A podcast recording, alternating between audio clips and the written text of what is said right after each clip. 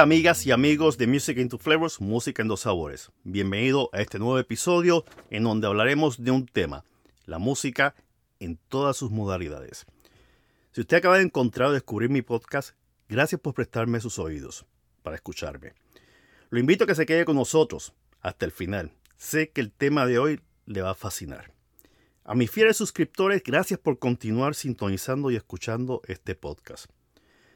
Les quiero recordar a todos ustedes que el botoncito azul de apoyar en la plataforma de iVoox está activado. Si quieres convertirte en un mecenas de mi podcast, solo tienes que pinchar sobre el mismo y está en programa de Music into Flavors, Música en dos sabores. Ahí mismo está. Como de costumbre, agradezco a Ñaki Sánchez por su apoyo y suscripción a mi podcast. Ya ha sido un mecenas desde hace más de un año. Y a él, muchas gracias. También tengo la, la aplicación de Coffee, que está en la, en la página web www.ko-fi.com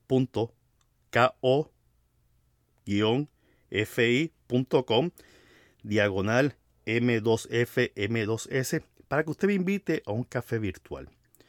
Se lo agradeceré enormemente y mencionaré su nombre en todas mis redes sociales y en el próximo episodio. Como siempre les digo al final de cada episodio que yo grabo, la mejor forma de apoyar mi trabajo de producción de este podcast es que usted ríe la voz.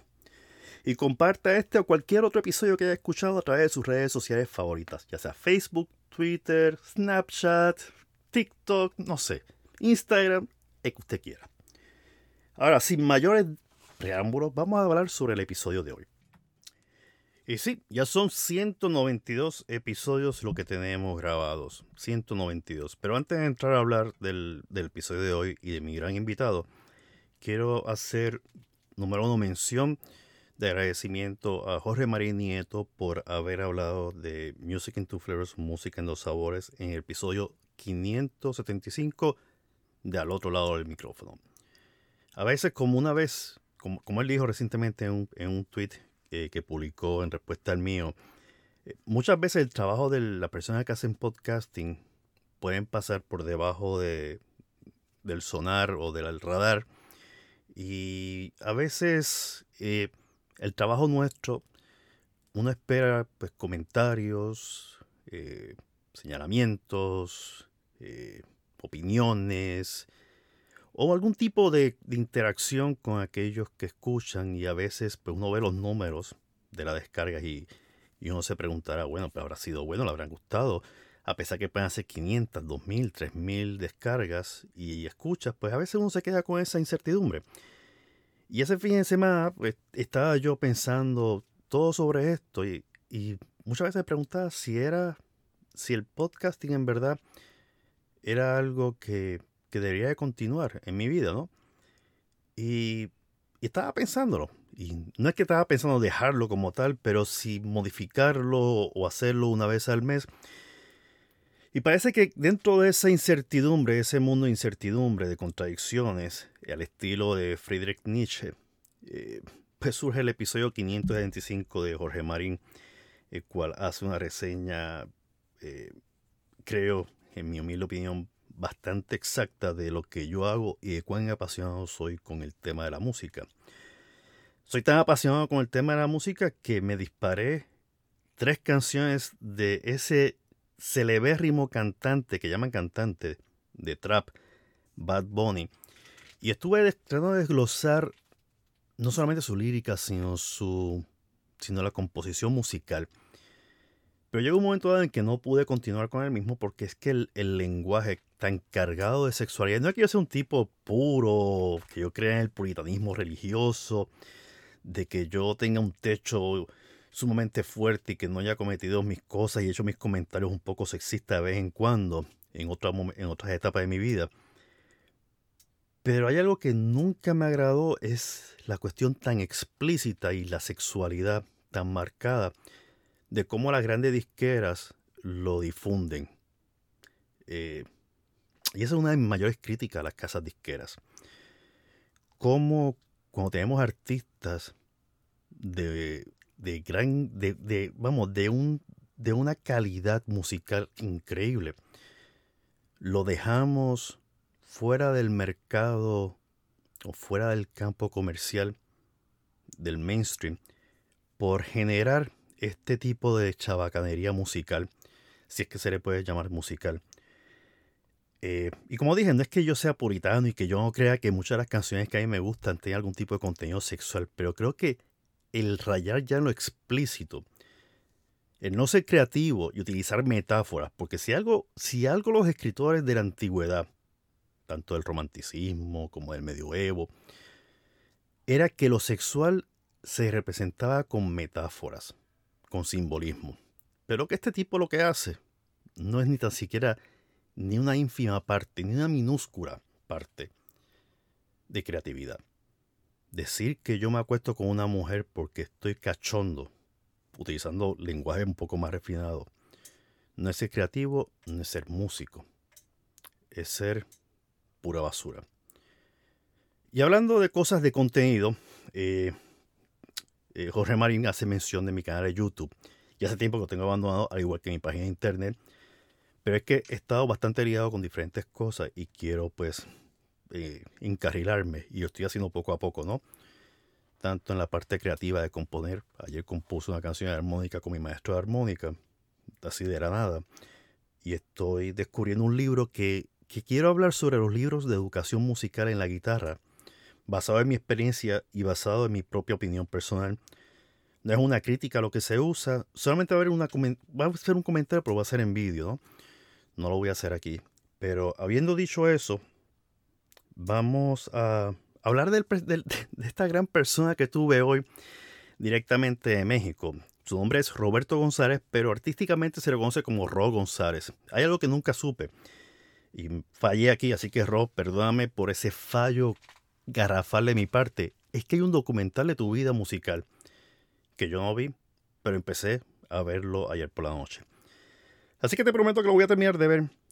Pero mi conversación con Ro fue una conversación como todas las que trato siempre mantener orgánica.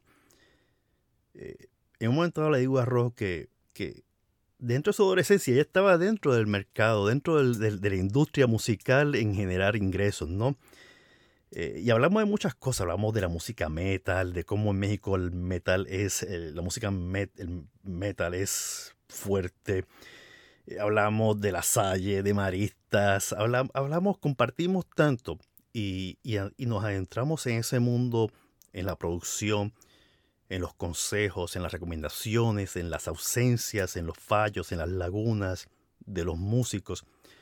Un poco superficial, claro está, porque en dos horas no se puede cubrir tanto. Pero tratamos de abundar en ese músico productor que es Ro González, que las dos canciones que les he puesto a ustedes, Fuerza Dual y, y Pasajero, es evidencia de la calidad musical de Ro. Eh, siempre trato de escuchar a los, a los músicos invitados para adentrarme en su mundo musical y conocerlo bien. Dentro de esa intimidad de su música a través de, mis cascos o audífonos. Y creo que en este episodio lo logré. Así que sin mayores preámbulos vamos a escuchar a Ro y esta conversación que, como él dice, fue súper grata y súper amena.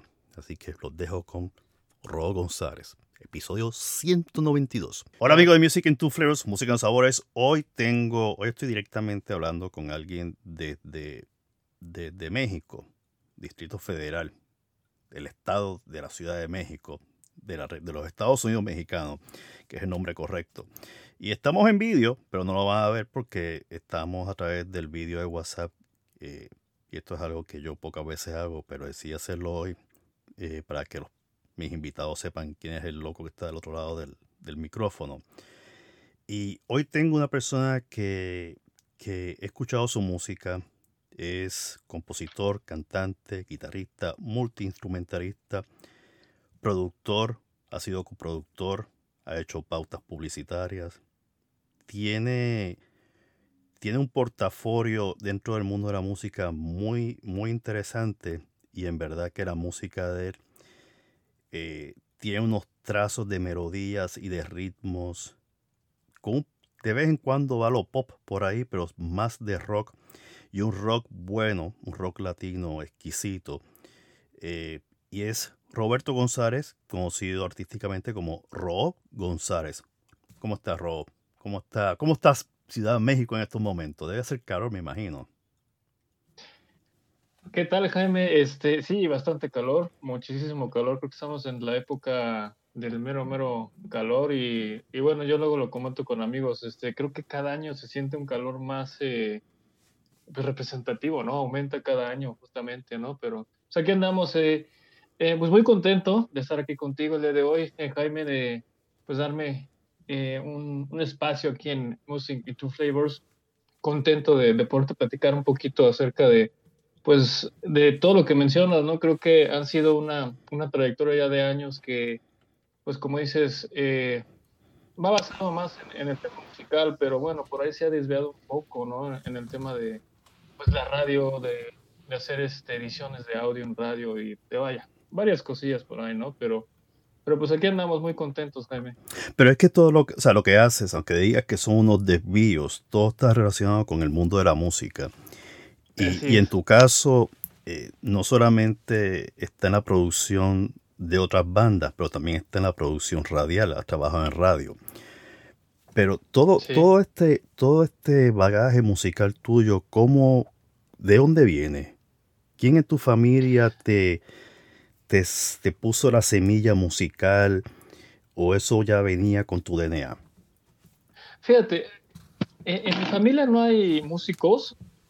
De hecho, soy el único músico ahí, por no decir que soy como el raro de la familia, ¿no? Porque pues, son, eh, catedráticos, eh, abogados, ingenieros, ¿no? Eh, yo, yo tengo otra carrera incluso, aparte de producción, también soy economista, ¿no? Pero bueno, no hay músicos, no hay músicos realmente en mi familia.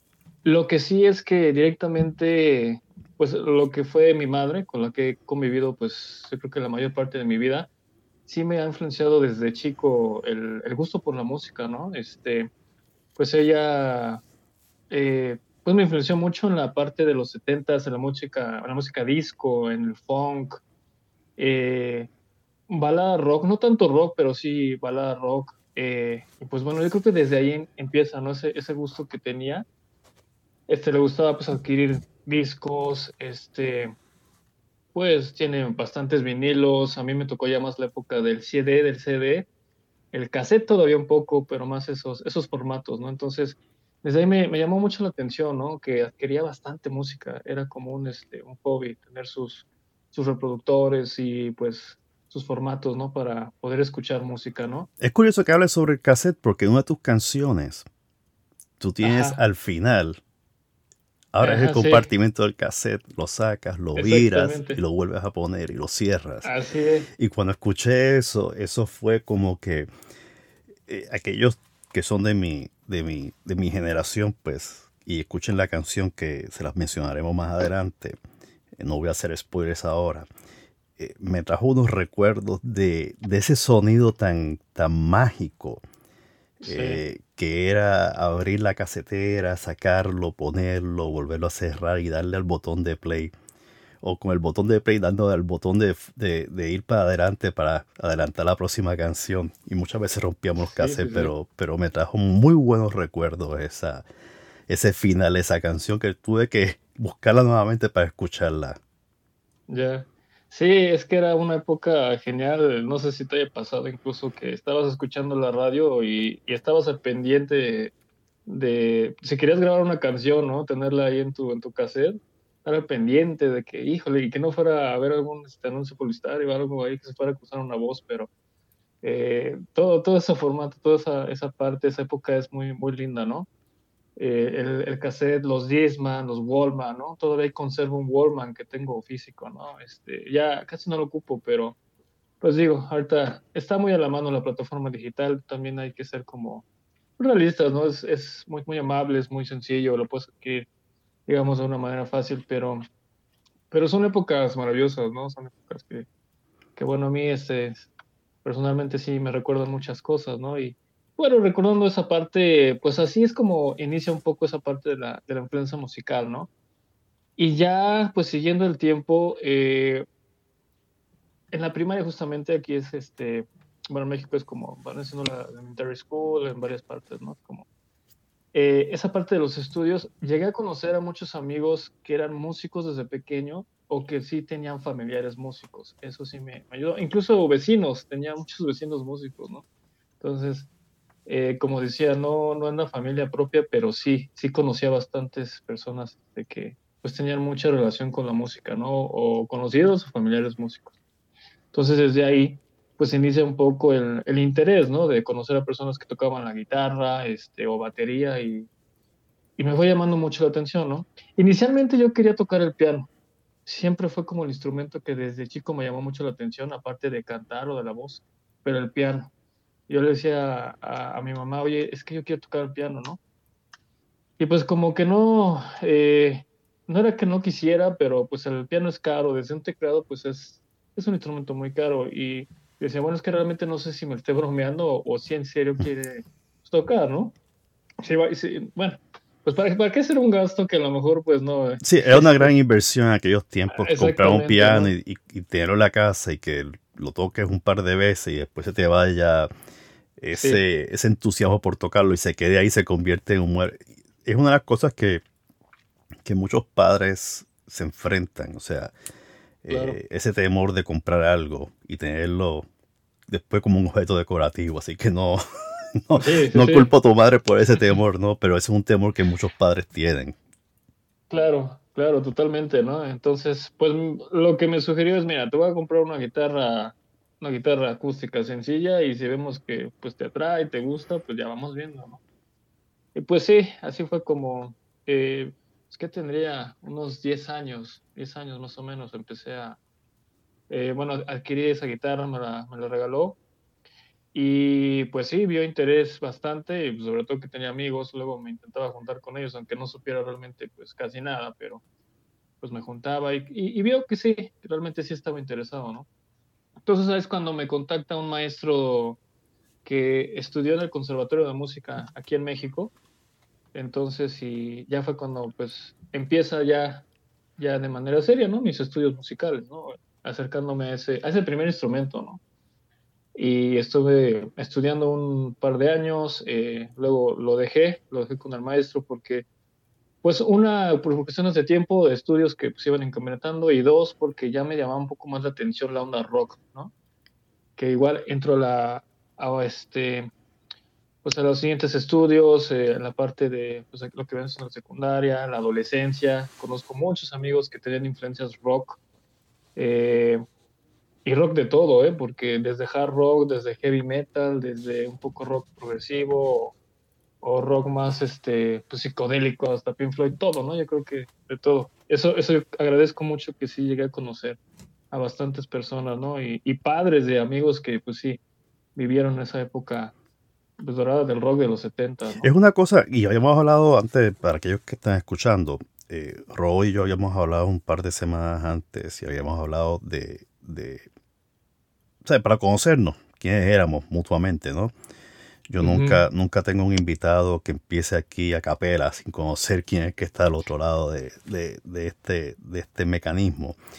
Y nos pusimos a hablar y compartimos muchas anécdotas musicales, desde Sí. desde eh, el gran Cerati, el flaco Spinetta, hasta, hasta Timbiriche, Magneto. O sea, tirábamos Claro. nombres, tirábamos nombres así Sí, y, sí, y- sí. y nos dimos cuenta que había una afinidad musical eh, eh, muy, muy bonita. Y, y, ahora que traes eso, México es, y, y lo habíamos comentado, te lo había comentado en aquella ocasión, México era como la especie de, de puente musical entre dos continentes. Eh, y incluso en cuanto a acceso musical, porque Sí. en Sudamérica la música llegaba con un poco de retraso, no, no un retraso de años, pero de meses, ¿no? Pero, mi- pero en México el, el impacto musical era de inmediato. O sea, era, si explotaba algo en Inglaterra o explotaba algo musicalmente en Estados Unidos, en México ya estaba explotando de igual forma, posiblemente con semanas de separación. A diferencia de otros países, en Chile podría tomar un poco de tiempo, un poco de semanas o meses a que llegara ese- esa explosión. No fue así con los Beatles. Los Beatles fue un fenómeno mundial muy distinto. Sí, Eh, sí. Tanto es así que hasta el mismo Kino en Mafalda lo, lo menciona. Pero México era eh, en Latinoamérica como el centro más importante de la difusión cultural. Y habíamos hablado de eso mismo. Tú querías prosperar en, en América, y cuando digo América hablo de toda la América. México era el punto importante.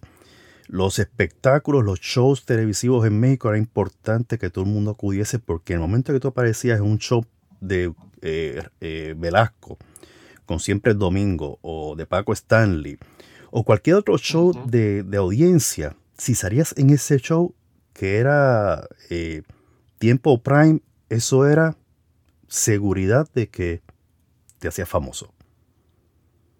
Sí, fíjate, me llama la atención ahorita que mencionaste la palabra puente y no lo había relacionado así, justamente. Creo que es una palabra que sí le puede adecuar. Es una canción que también le da título a, este, a una canción de Cerati, justamente.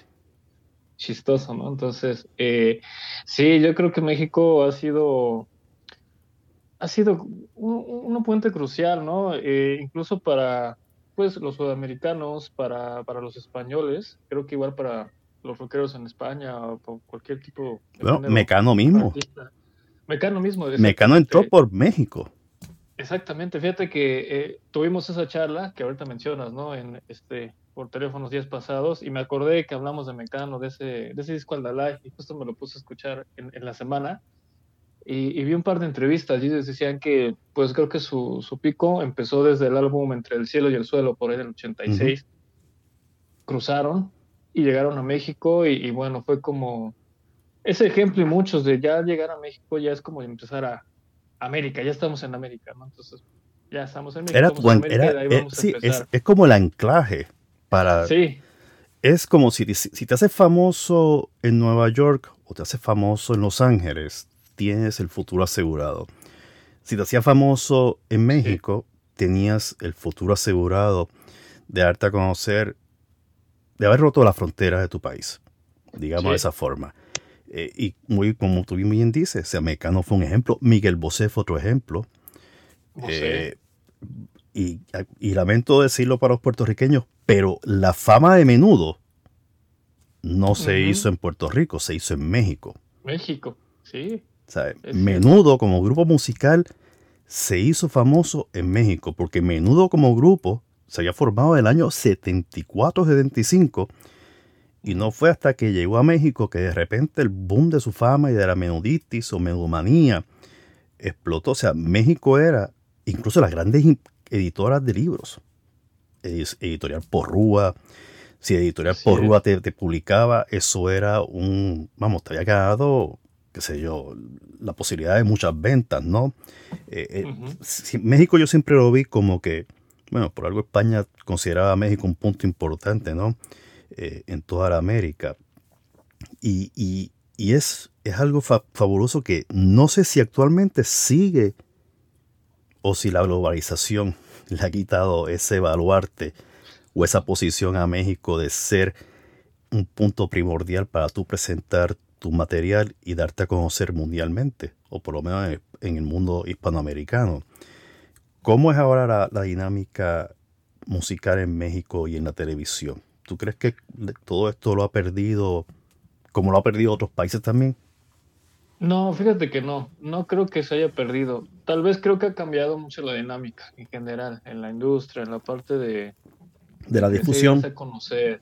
Exactamente, pero no, no creo que se haya perdido. Entonces, eh, yo creo que empezando porque los grandes artistas, eh, pues si no han llegado, o bueno, en un inicio no llegaron a México, yo creo que sabían que México era un país parteaguas y, y empezando por el público mexicano, ¿no? Yo creo que el público mexicano también es, eh, como me han dicho, entre el argentino, el mexicano y algunos este, latinoamericanos, pero en especial creo que en argentino y mexicano eh, eh, somos unos un público entusiasta, acogedor, que pues la- los músicos eh, se enteraban de alguna manera, ¿no? Era, aparte de, pues crucial llegar ahí, era como, pues inquietud, ¿no? De saber qué realmente pasaba en México, ¿no?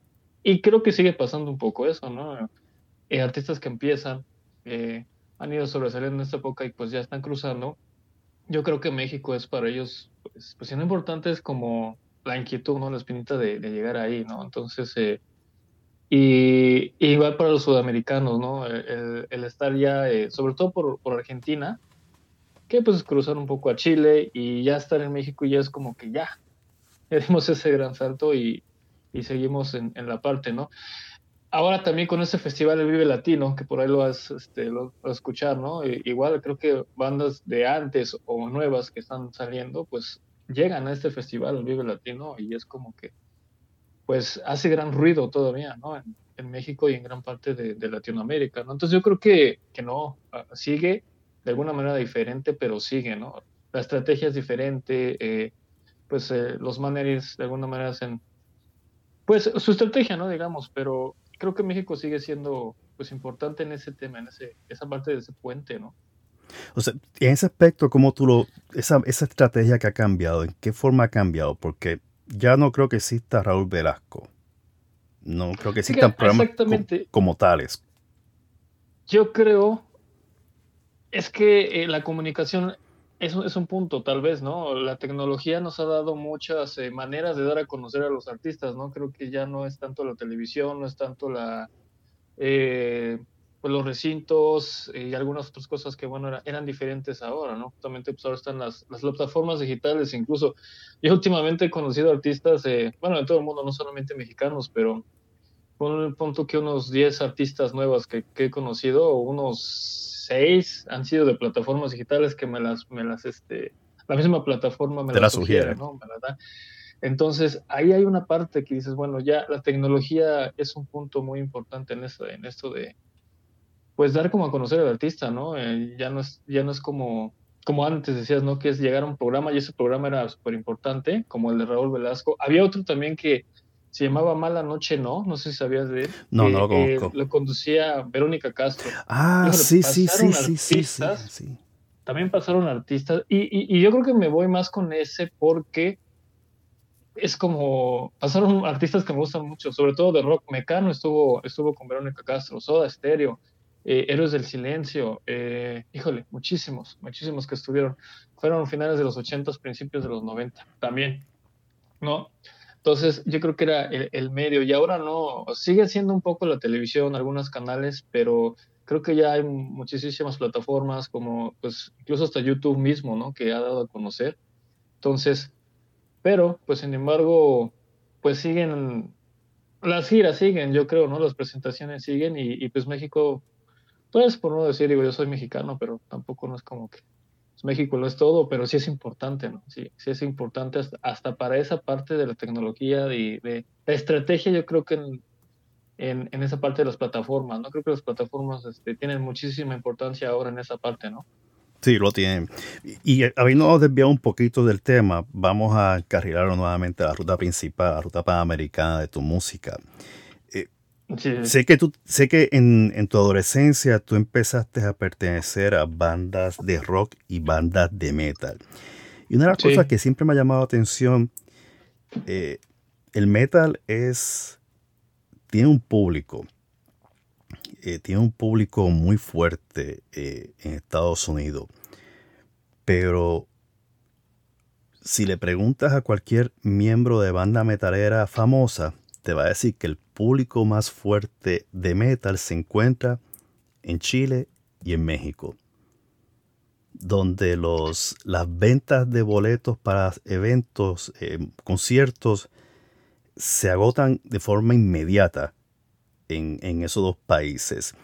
Sí. ¿Cómo, ¿Cómo fue ese, o sea, porque tu formación originalmente fue música popular y música clásica, y ya cuando sí. estás en adolescencia, posiblemente secundaria, pero tú empiezas como que a deslizarte bajo, bajo la sombrilla del rock, como tú dijiste, progresivo, sinfónico, eh, rock pop, el glam rock, el glam pop también, David Bowie, y el metal. ¿Cómo fue, cómo fue esa transición? ¿Cómo, ¿Cómo tú te deslizaste esa nueva forma de música?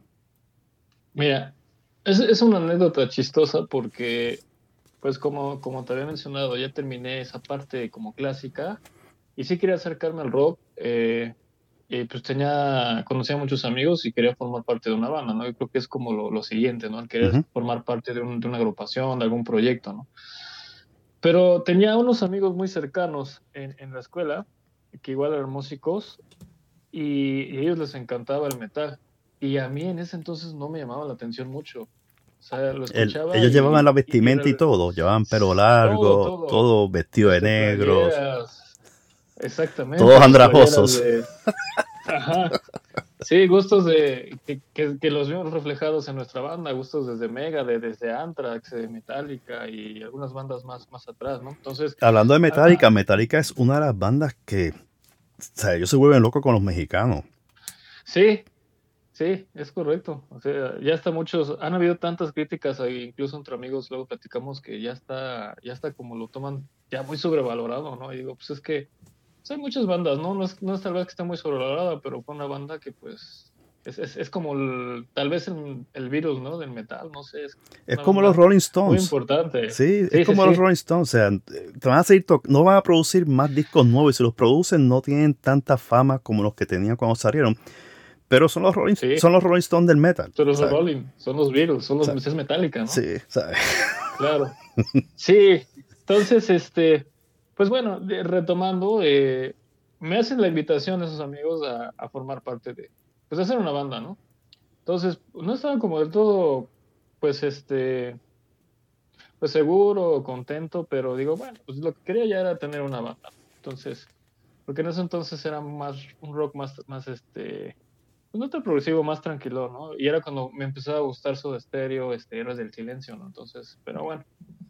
el metal llegó a mi vida, mm, eh, más en, en esa parte de este, que empecé a formar esa banda y me llegó a gustar. Yo creo que fue cuando lo, lo aprecié, el tocarlo, y me ayudó bastante hasta en la técnica de la guitarra. Yo creo que fue, fue una época muy, muy bonita porque pues eh, llegamos a ganar varias bandas de concursos de bandas, digo, empezando desde la escuela hasta pues por fuera. Muchos amigos nos invitaban a sus casas porque nos escuchaban y no, y sabes que yo quiero tenerte en mi fiesta, yo vamos a hacer una, un evento y, y nos llamaban bastante, ¿no? Entonces, y híjole, creo que es, fue muy bonita esa, esa etapa, ¿no? Y ¿Ustedes cobraban por esos eventos o lo, lo hacían de forma... algunos, o sea, algunos, que ya, estaba, ya estabas entrando en este, el mundo empresarial de la música. Sí, fíjate, y sí, por ahí de los 17, si lo ves de esa manera, sí, fíjate. Eh, eran nuestros primeros ingresos, digo, no, no era mucho, eh, pero este, pues cobramos, ¿qué te gusta? Que nos lleváramos, pues, 5 dólares tal vez, ¿no? En ese entonces, pero pues ya era Era algo. mucho. Yo creo que, eh, sí, en esa época, pues como todavía, pues, dependes un poco de tus padres y creo que tu prioridad no es el ganar dinero, pero bueno, digo, para nosotros era genial, ¿no? Y no era tanto el dinero, sino, pues, ir a tocar, el salir a las fiestas, eso creo que era lo padre, ¿no? Lo, lo, este, pues lo más bonito que nos llevamos, ¿no? Entonces, este, y sí, ahí abordé, pues, el gusto por, por el metal, por el heavy metal, y hay una banda que me gusta muchísimo, que, bueno, creo que yo tengo muchos amigos que no les gusta, y, bueno, este, que se llama Mago de Oz, esa banda de heavy española. Ujú. A mí la verdad me gusta mucho, mucho, mucho. Fui, fui, bueno, todavía soy fan, pero en esa época fue muy, muy fan porque asistía a los conciertos, a las firmas, firmas de autógrafos, de discos. Y este, porque me llamó mucho la atención esa onda de metal folclórico, ¿no? Este, y todo lo que iban experimentando. Te pregunto, ¿tú Entonces, crees que fuera que no les gustaba mucho porque no era el metal ortodoxo?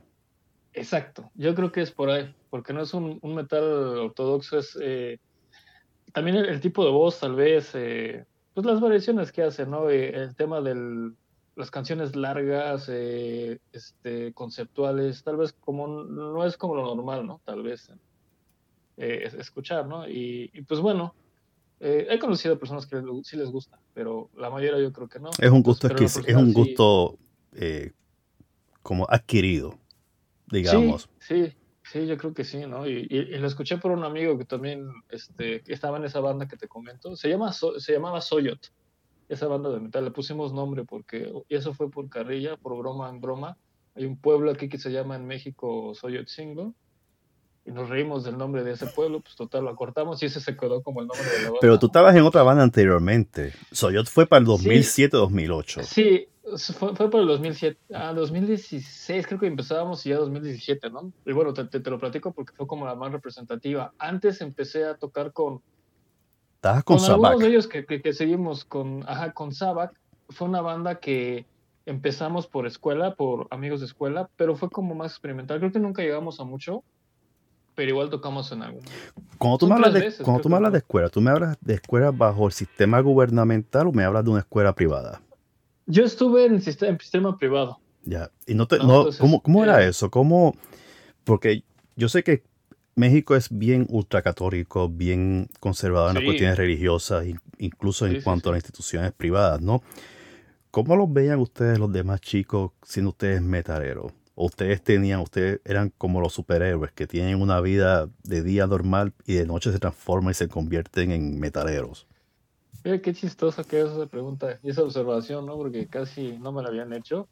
Era divertidísimo. Digo, no, no, no, no es por faltarte respeto, o sea, no no- no- No, no, no, al contrario, es, es, me encanta de hecho este, platicar de eso porque, pues sí, eh, eh, es, hablamos de escuelas privadas y, y religiosas porque, eh, no en todas, pero sí, este, hay, la mayoría de las escuelas luego que están aquí en México privadas, pues sí están bajo un, bajo una eh, fundación a una parte religiosa, ¿no? Alguna congregación religiosa, ¿no? Entonces la mía era la, la marista, lo que le llaman. Ah, la mari- los hermanos sí, maristas, sí, los Los conozco muy bien.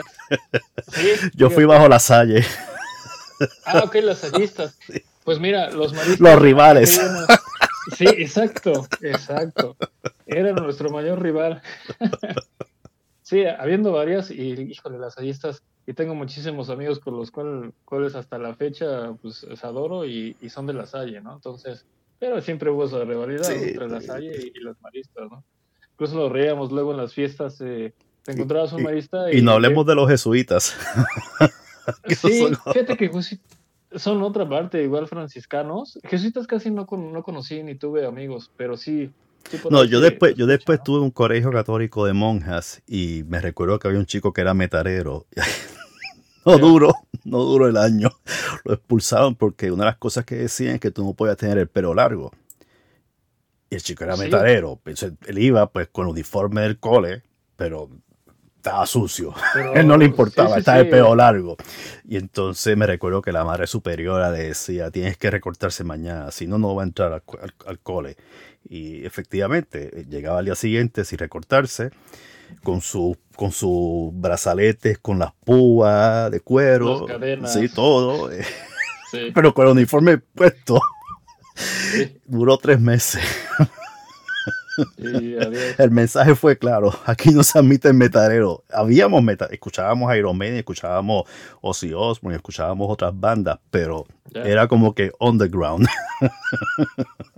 Sí, sí, no, incluso un, un, este, el vocalista que era de esta banda de Soyo, de este, me acuerdo una vez que lo, que lo regañaron, no, es que sabes que igual ya no puedes entrar, el siguiente día si te vemos como el cabello largo no te vamos a dejar entrar. Y el, el típico luego comentario, bueno, es que Jesucristo tenía el cabello largo, ¿por qué no voy a entrar, no? Y pues lo, lo terminaron de, de reportar, ¿no? Por su comentario, pero sí, yo creo que, eh, y ya contestando tu pregunta, pues sí, la mayoría de la, de la gente, no sé cómo, cómo lo interpreten allá, cómo los conozcan, pero pues son como fresas, como pijos, ¿no? Ujú. en, en ese tipo de escuelas, entonces, este, pues igual nosotros éramos, ¿sabes qué teníamos? Que éramos muy agradables, o sea, no era, éramos los metaleros, pero no cerrados, sino que hacíamos mucho relajo éramos las personas que hacían mucho relajo, entonces hasta, hasta yo creo que esa gente les caíamos bien y nos invitaban a esas fiestas eh, fresas, a, a los antros que son como discos, nos invitaban sabiendo que éramos de ese estilo, pero nos invitaban, porque pues éramos graciosos, ¿no? A lo mejor para ellos y nada más, ¿no? Entonces, este, ¿Y cómo, era- Pero cómo, era- sí. cómo- cómo ustedes presentaban el, el show musical? ¿Ustedes tocaban covers? ¿Tenían su propia Sí. música? ¿Tenían sus propias casi composiciones? siempre tuvimos, eh, compusimos, y bueno, no, no, no, no quiero ser egoísta, pero es que el que componía era yo, en, en Bueno, ese, es ser egoísta, es la verdad. No, no, no, nos ayudaban, no, sí, nos, me ayudaban porque yo creo que me ayudaban en el proceso, pero fue muy corto. Por ejemplo, hablando de Sabbath, la anterior banda que empezaba, esa banda, eh, hablando un poco más, era, un poquito más rock, eh, pues como clásico, nacional. Eh, ahí tocamos eh, covers que de hecho no he tocado con ninguna otra banda, de Maná, por ejemplo. Eh, esta pues, banda representativa mexicana, que es como un rock pop, ¿no? A veces más pop que rock, pero pues bueno, ha trascendido bastante. Entonces, y fue, fue una banda entre amigos que yo, la hice porque el bajista estaba en la escuela y él me conoció, me, perdón, me presentó a todos los demás, ¿no? Los demás músicos. Realmente fue complicado por eso mismo del tiempo, este, y pues que no éramos como de zonas tan cercanas. Y fue como empecé a, pues a experimentar esa parte de, de la banda, ¿no? De, de los ensayos y todo eso. Y este, tuve algún proyecto también, un dueto, que por ahí creo que no, luego no menciono, este, que fue como más onda bolero, tocamos boleros, eh, música clásica, que pues bueno, retomando lo que ya traía, ¿no? Pero ya después fue cuando empezó la, la banda de metal de Soyo y fue, pues, yo creo que fue de las más importantes y, y, y yo la tengo con mucho cariño porque me, pues me hizo aprender tanto el- la forma colectiva, el hacer covers y ya el componer. Ya llegué- eso fue la última parte que de hecho ya no la llevamos como tal a cabo porque como ya eh, al final cada quien este, empezó sus estudios de universidad, de universitarios, pues ya es muy difícil, ¿no? Creo que es la etapa más difícil y es como tú decides si sigues o no, ¿no? En un principio, ¿no? Pero sí, sí hubo la última parte de, de componer y pues muy poco realmente presentamos ese material, ¿no? Casi siempre fueron covers, ¿no? ¿Y los mantienes toda- tienes esas composiciones todavía contigo? ¿Ya has pensado en, en- Sí. en vi- revisitarlas y ver cómo las sacas y la difundes o la, le haces unos ajustes y la conviertes en algo más actualizado? O, tengo la idea y hasta la fecha, nosotros terminamos en 2019 y es este fecha hasta ahora que no, no he hecho nada con esas canciones, ¿no? Pero sí tengo la, está en la mente justamente, ¿no? Y, y este, por ahí planeo, no sé cuándo, si será también hacer materiales próximos, pero, y es algo que estaba pensando, de hecho, y, me acuerdo mucho de esa banda, pero a ver si puedo rescatar un tema, aunque sea uno o dos, digo, tampoco fueron muchos, creo que tenemos ahí a lo mucho 10 y bien, bien, bien hechas como cinco que teníamos, ¿no? Entonces, pero podría ser y, y ahora que pues ya con mi proyecto solista se ha dado un poquito más el, el, este, pues la difusión, ¿no? Realmente porque e- esa banda de metal pues no, solamente fue como pues para presentarnos entre amigos un poco más allá, ¿no? Ya, ya no, ¿Cómo era el equipo de, de música que ustedes tenían? Porque, o sea, como hablamos de bandas, pues ya de forma profesional, pues tú sabes que tiene todo un entourage de, de- de equipo de música, amplificadores, de mezcladoras, de sonido, de luces y todo. Y obviamente, cuando tú eres joven, pues tú no puedes tener tanto, pero ¿cuál era el equipo estándar tuyo y los demás miembros de la banda? Sí, es que como dices, eres joven y ahí yo creo que la parte de la inversión y todos son nuestros padres, ¿no? Ahí todo salió prácticamente de, de los padres. Ahí es cuando salía El todo, amplificador y todo todo. el equipo, el amplificador. Sí, pues yo creo que no era, era básico y a la vez no. Empezamos más bien con, con equipo básico, este, porque pues igual como tenía, mis amigos eran también de escuela privada, entonces pues de alguna manera sí, sí este, los padres pues tenían pues algunos buenos ingresos, ¿no? Entonces, eh, pues sí se refleja un poco, ¿no? En, en, el equipo. Y el, el baterista que teníamos era muy, muy, muy bueno. De hecho, hasta la fecha, él, él tocaba, híjole, hard, hard rock, metal, este doble pedal en la batería, hasta Iron Cobra. La verdad es que era muy, muy, muy bueno. Malísimo por la escuela, pero incluso su papá le dijo, mira, termíname los estudios Esas cosas pasan. y, y- y ya te pago una, una carrera universitaria de música, pero termíname la, la- la escuela básica, ¿no? Porque no, no daba, no daba. Pero buenísimo la batería, ¿no? Entonces, pues creo que veían que lo que lo hacíamos, lo hacíamos bien, ¿no? Entonces, Yo creo que en ese pues, aspecto, fíjate, y es curioso que, que tú digas eso porque eh, aquí hay muchas analogías, ¿no? En el caso de los ingleses, yo siempre he dicho que las bandas famosas de los 60, todos los músicos venían de un punto específico de la educación que era la- el arte. Mick Jagger, Keith Sí. Richards eran, eran, o sea, estaban en escuela de arte. John Lennon estaba en la escuela de arte. Eh, eh, si no me equivoco, Pete Townshend y Royal Daltrey de The Who están en escuela de arte. eh, Ray Davis y Dave Davis están en escuela de arte. Muchas de estas personas venían de la escuela de arte y, y explotaban su parte musical a través de la creatividad artística. Pero en el caso de la batería, y corrígeme si me equivoco, quien muchas veces lidera el tiempo en la banda es el baterista. sí, Y eso es algo que Jimmy Page siempre decía que John Bohan, él dependía mucho de John Bohan cuando tocaba porque él le daba el tiempo para él poder tocar la guitarra. Y, él no sería bueno en clases, pero si se hubiese explotado el lado de su percusión y de la matemática y la métrica, pues a lo mejor hubiese, o sea, hubiese sobresalido en matemática, ¿no? Porque la música es matemática, o sea, el Claro. tiempo y todo. Eh, pero sí, muchas veces los músicos no son los mejores estudiantes de historia o de religión o de inglés o de español. Pero si le das la música, no me hables de química. ¿No? Yo pasé química, yo pasé química, yo no sé cómo, porque a mí no me entraban las fórmulas. Yo detestaba Yo química. igual. Yo igual. Creo que somos de ese grupo de química que no, no, no sabemos por qué. O sabemos el por qué, pero, pero no, no, no, no fue creo que la manera que debimos hacerlo. Nunca me Sí. pude aprender la tabla periódica. Nunca. Al- algún día lo haremos. Conmigo no ¿Quién cuentes.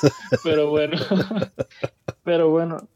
Sí, yo creo que eh, hay, hay algo, ¿no? Detrás que, que no sé si se nazca ya con eso o el talento lo tenemos ya de nacimiento, ¿no? O ese gusto por algo, pero sí, por ejemplo, este, este ejemplo de mi amigo, híjole, esos exámenes en grandes escuelas, una vez que se le fue una baqueta volando a medio examen, pues todo lo terminó con una mano, con una baqueta. Pum, pum, pum, y como si nada. Entonces, pues sí, este, digo, para ir cerrando un poco, fue, fue una época muy importante. Yo creo que el que me dio el parteaguas de, de saber que la, la, música me gustaba, me gustaba el salir a tocar, no en grandes recintos, pero me gustaba pues tocar para personas, para escenarios. Estuvimos pues, en escenarios chiquitos, en, desde cas casas, fiestas, hasta un auditorio de dos mil personas wow. eh, que nos llevó, que nos llevó, sí, el, el, el, hacer las guerras de bandas. Entonces, fíjate, creo que por ahí lo cuento, ya, ya no me da tanta pena, ¿no? Pero en algún este eh, creo que fue el de los más grandes, o el concierto más grande que dimos, de los nervios, pues antes de salir volví del estómago, vomité atrás donde pude, encontré atrás en las cortinas, porque era ver un público así, pues no sé si a tan corta edad, pero yo creo que como no hacíamos eso tan seguido, pues sí. Y fue, fue muy padre ese concierto porque decía, no, no lo voy a hacer, estoy súper nervioso, bueno, ya saqué un poco del estómago lo que tiene que sacar, pero ya cuando ves al público que le, gust le gusta lo que estás haciendo y todo, y ves que está compaginando, no, ya fue un, ya fue una conexión súper, súper padre, ¿no? Al contrario, lo súper disfruté, ¿no? ¿Fue en ese momento que te dio por aprender a cantar o fue antes? Fue antes. Bueno, esa es otra parte, ¿no? Fue antes porque por ahí de los 12 años, eh, fíjate, esta banda System of a Down, creo que la has de conocer.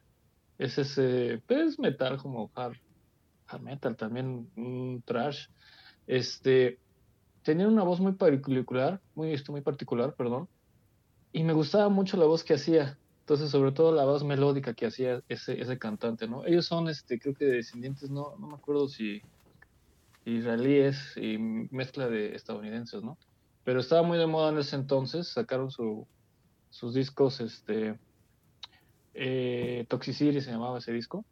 Entonces yo me ponía a escucharlo y me puse al lado de una bocina, todavía me acuerdo, había unas bocinas grandes que tenía el reproductor de, de mi familia, esos bocinones padres sí, que hacían. Mientras más grande, mejor. Entonces, sí, sí, sí. o sea, la mentalidad. Este, sí, sí, sí.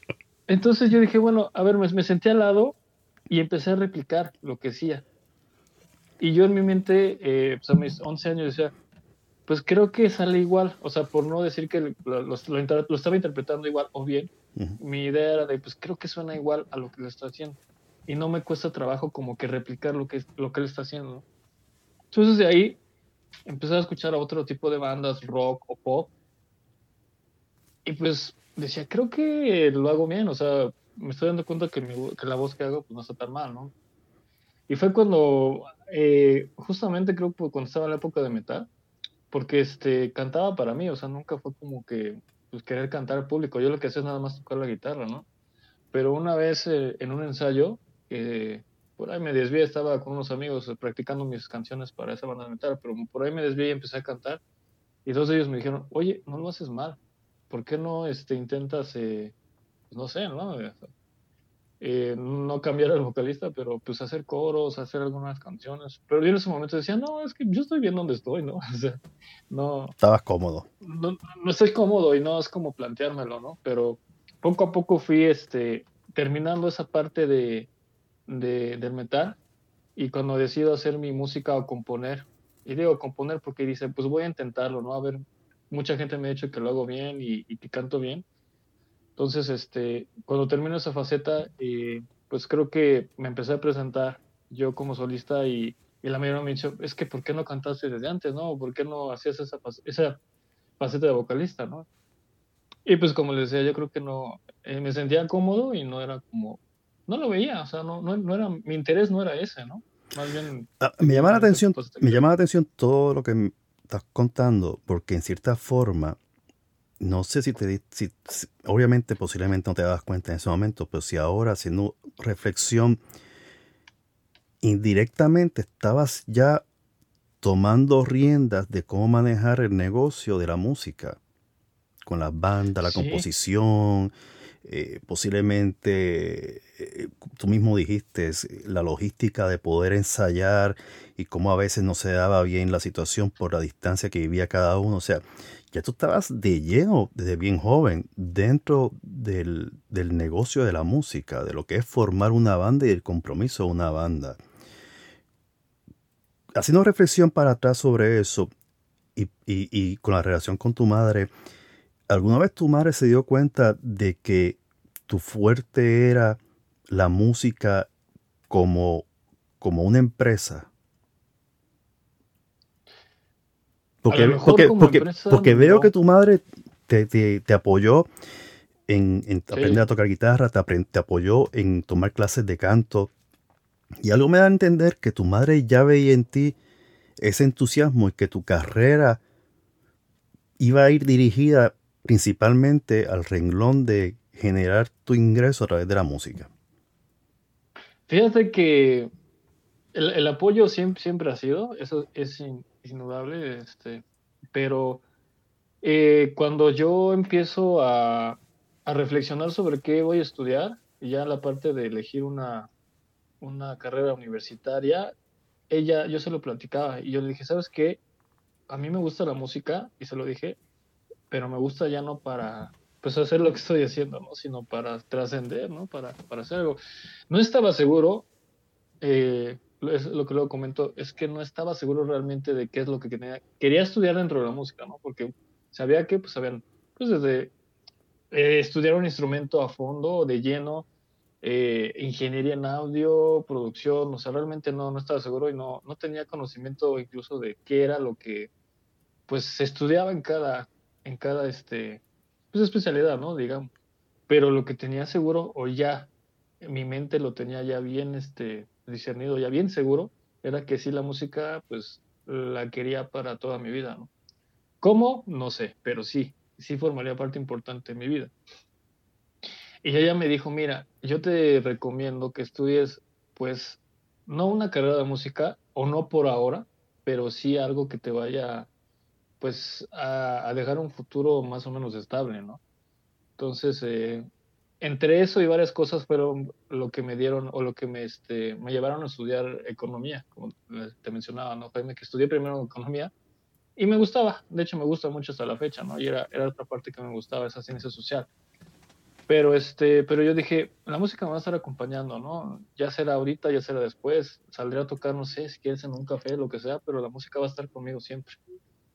Entonces, yo creo que ya sí lo veía, pero también estaba su preocupación de que realmente el, el, pues el vivir de la música no es fácil, ¿no? Sobre todo empezando en, En pues es cero. muy, muy subestimada de todo, pero exactamente, yo creo que fue como, pues sí, su, pre- su preocupación de que tuviera un, futuro seguro. Entonces, me siguió apoyando en, inicialmente en, en instrumentos, luego en muchas cosas, ¿no?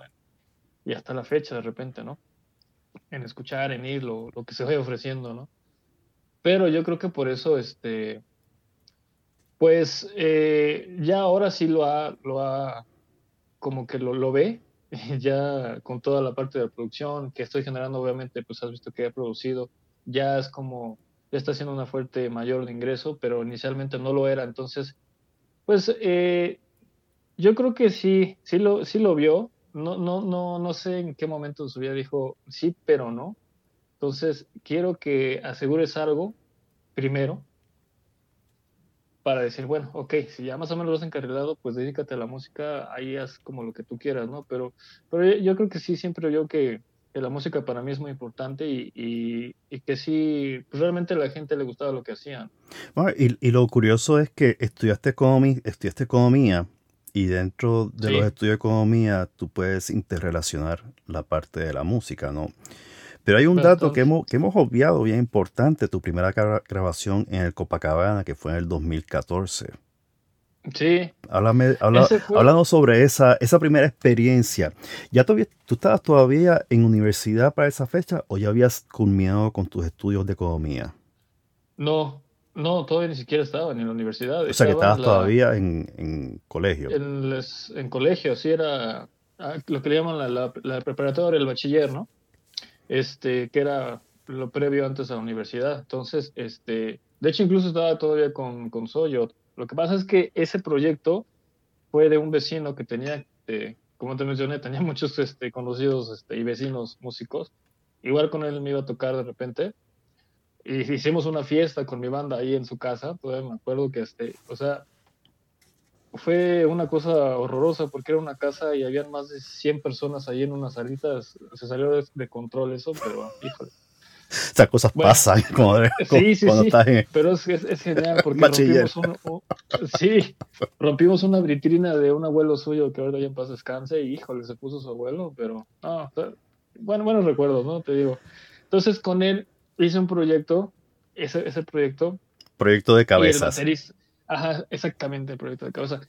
Y el baterista que estaba con nosotros, con, este, con Soyo, eh, se integró para pues, dar la parte de, de la percusión y todo. Entonces, eh, gracias a, a este conocido que tuve, a- él era guitarrista y yo era bajista en ese proyecto, de hecho, yo era bajista.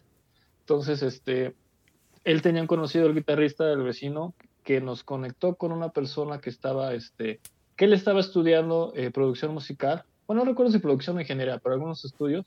Entonces, quería conseguir músicos para que, pues, grabáramos y él pudiera trabajar, nuestra persona pudiera trabajar con, con, esa, con esa toma, ¿no? Entonces, fue, fue por lo cual yo tuve, pues, mi primer, este, pues, acercamiento, mi primera impresión en un estudio de grabación, ¿no? Ahora sí que nos invitaron para prueba de unos estudios de, un- de una persona, ¿no? de un conocido.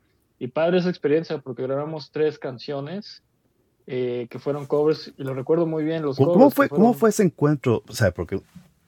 ¿cómo, Sí. fue, ¿Cómo fue ese encuentro al entrar usted a un estudio de grabación? ¿Cómo fue esa experiencia? Cuando- porque una cosa es tú tocar ante un público y otra cosa es cuando tú te ves ya, ¿sabes? Como que tú sabes de tu- tus grandes héroes de la música cuando estás en estudio de Sí. grabación y te lo imaginas, pero ya no son tus héroes, eres tú que estás en el estudio de grabación. ¿Cómo fue esas emociones cuando ustedes están, en, en tu caso, tus emociones cuando estabas ya en algo que se, fue- se veía como algo bien serio y profesional y todavía tú sigues siendo un adolescente de, de bachiller?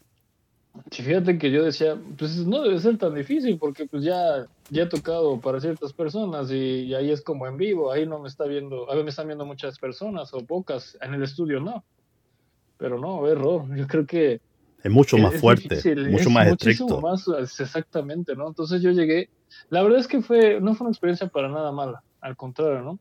Porque pues fue mi primer acercamiento por, pues con tener un sistema de monitoreo, de monitoreo, perdón, totalmente diferente a, un sistema en vivo. Eh, a estar pues a la rutina, a conocer obviamente pues las instalaciones, eh, a saber cuáles son los procesos, eh, pues cómo te van dando indicaciones, todo, ¿no? Creo que fue un primer acercamiento. Y, y no, era muy difícil poder entablar y decía, bueno, vamos a hacer toma tras toma tras toma. Yo creo que pues obviamente si no tienes experiencia en un estudio, pues, no, o sea, es muy, va a ser muy difícil. Pero este salió, yo creo que salió bastante bien ese primer resultado, ¿no? Entonces, eh, y me gustó bastante. Quiero, quiero decirte que con toda la complejidad y que no salía a la vez, me gustó mucho ese proceso y, y también desde ahí yo me di cuenta que esto lo quería hacer, si no luego, luego, pues cuando se pudiera, ¿no? En un futuro no muy lejano. Entonces, este, y éramos tres personas nada más, el baterista, el- yo el bajista y el guitarrista voz. Pero, pues creo que fue una experiencia súper, súper padre. Esa experiencia fue la que te produjo tu interés por aprender todo sobre producción. No inicialmente, pero, pero sí, la retomé, yo creo. Fue esa experiencia que, que me dejó. Eh, pues como te dije, no en el momento quería ya este, dedicarme a producción. Incluso cuando entré a la universidad, como te comentaba, no tenía seguro qué era lo que quería estudiar de música, ni siquiera producción. Pero sí esa experiencia me dejó algo, me dejó esa espinilla para querer seguir haciendo eso, ¿no? Entonces, a lo mejor mm, con mi banda o algún otro proyecto, pero quería, o sea, yo quería hacer, incluso cuando nos mandaron el, el resultado, este, su amigo le mandó el resultado, cómo quedó la nuestra, dije, oye, pues cuando necesiten, no sé, alguna otra prueba o, o banda, pues llámame, ¿no? Y- o llámanos, ¿no? Para, pues para hacerlo otra vez, ¿no? Fue, divertido, fue muy padre. Pero este, no, no a corto plazo, yo creo que sí a largo plazo, todo, todo eso que te estoy comentando ahorita, que estoy platicando, se conjugó para yo saber, eh, incluso terminando mis estudios de, de economía, que, que lo que me gustaba era pues desde la parte del proceso, desde cero, desde llegar a grabar, desde todo, hasta tener un resultado. Y pues, ¿qué es eso? Pues la producción musical, ¿no? ¿Cómo fue ese cómo- Porque obviamente dentro de, de las ciencias sociales, pues uno sabe que la materia de economía, pues tú estudias diferentes, diferentes enfoques dentro de la economía y diferentes materias dentro de la economía que estudias. Pero en Sí. producción, ¿cómo es el enfoque? ¿Cómo, ¿Dónde fue que estudiaste producción? ¿En la misma universidad o fue un colegio universitario específico eh, dedicado exclusivamente para educar en todo lo que sea referente a la producción? ¿Y cómo es ese proceso de educación? ¿Cómo son esas etapas? ¿Qué materias son las que se cubren? Eh, ¿Cuáles son las herramientas que te proveen? y una de las cosas que me llama mucho la atención, una vez tienes eso, ¿qué tú haces con él? O sea, ¿cómo te das a conocer afuera? Mira, fíjate, creo que el haber estudiado economía influyó mucho en tomar la decisión de estudiar producción, porque como lo dijiste, economía tiene pues muchos sectores, está la parte financiera, está la parte política, está la parte eh, de contable, ¿no? Está, híjole, muchísimas partes, ¿no? Que puedes Y, que, y- y de conocer cómo se mueve el mundo económico de la música en otras partes del mundo. O sea, porque esto es, y más ahora, Es una industria. sí, es una es una industria, y más ahora en la cuestión de regalías, cómo se cobran las regalías a través de las descargas por streaming. Porque antes era por ventas, pero, Sí, pero ahora no vendes algo físico, vendes claro. algo, Algo- abstracto, algo invisible, Así que es un streaming. ¿Cómo tú cuantificas el streaming? ¿Sabes? Algo digital. Sí, sí, sí, sí. Ese es un cambio que, como te digo, la, la tecnología, la tecnología tiene mucho que ver en todo esto, ¿no? Y pues bueno, eh, te digo, influyó mucho esa parte económica porque decía, bueno, eh, ya terminé los estudios, empecé a trabajar una- este, un ratito, bueno, un rato en, en, este, en oficinas, de hecho, acabando mi, mi carrera. Y ya fue cuando me pude pagar mis estudios y quería pagar mis estudios, pero ya analizando dije, bueno, la economía es como un, poco de todo, ¿no? Tiene esa parte de todo. Entonces, pues la ingeniería de audio forma parte de una producción. La composición es parte de la producción. La preproducción o toda la parte es parte de la producción.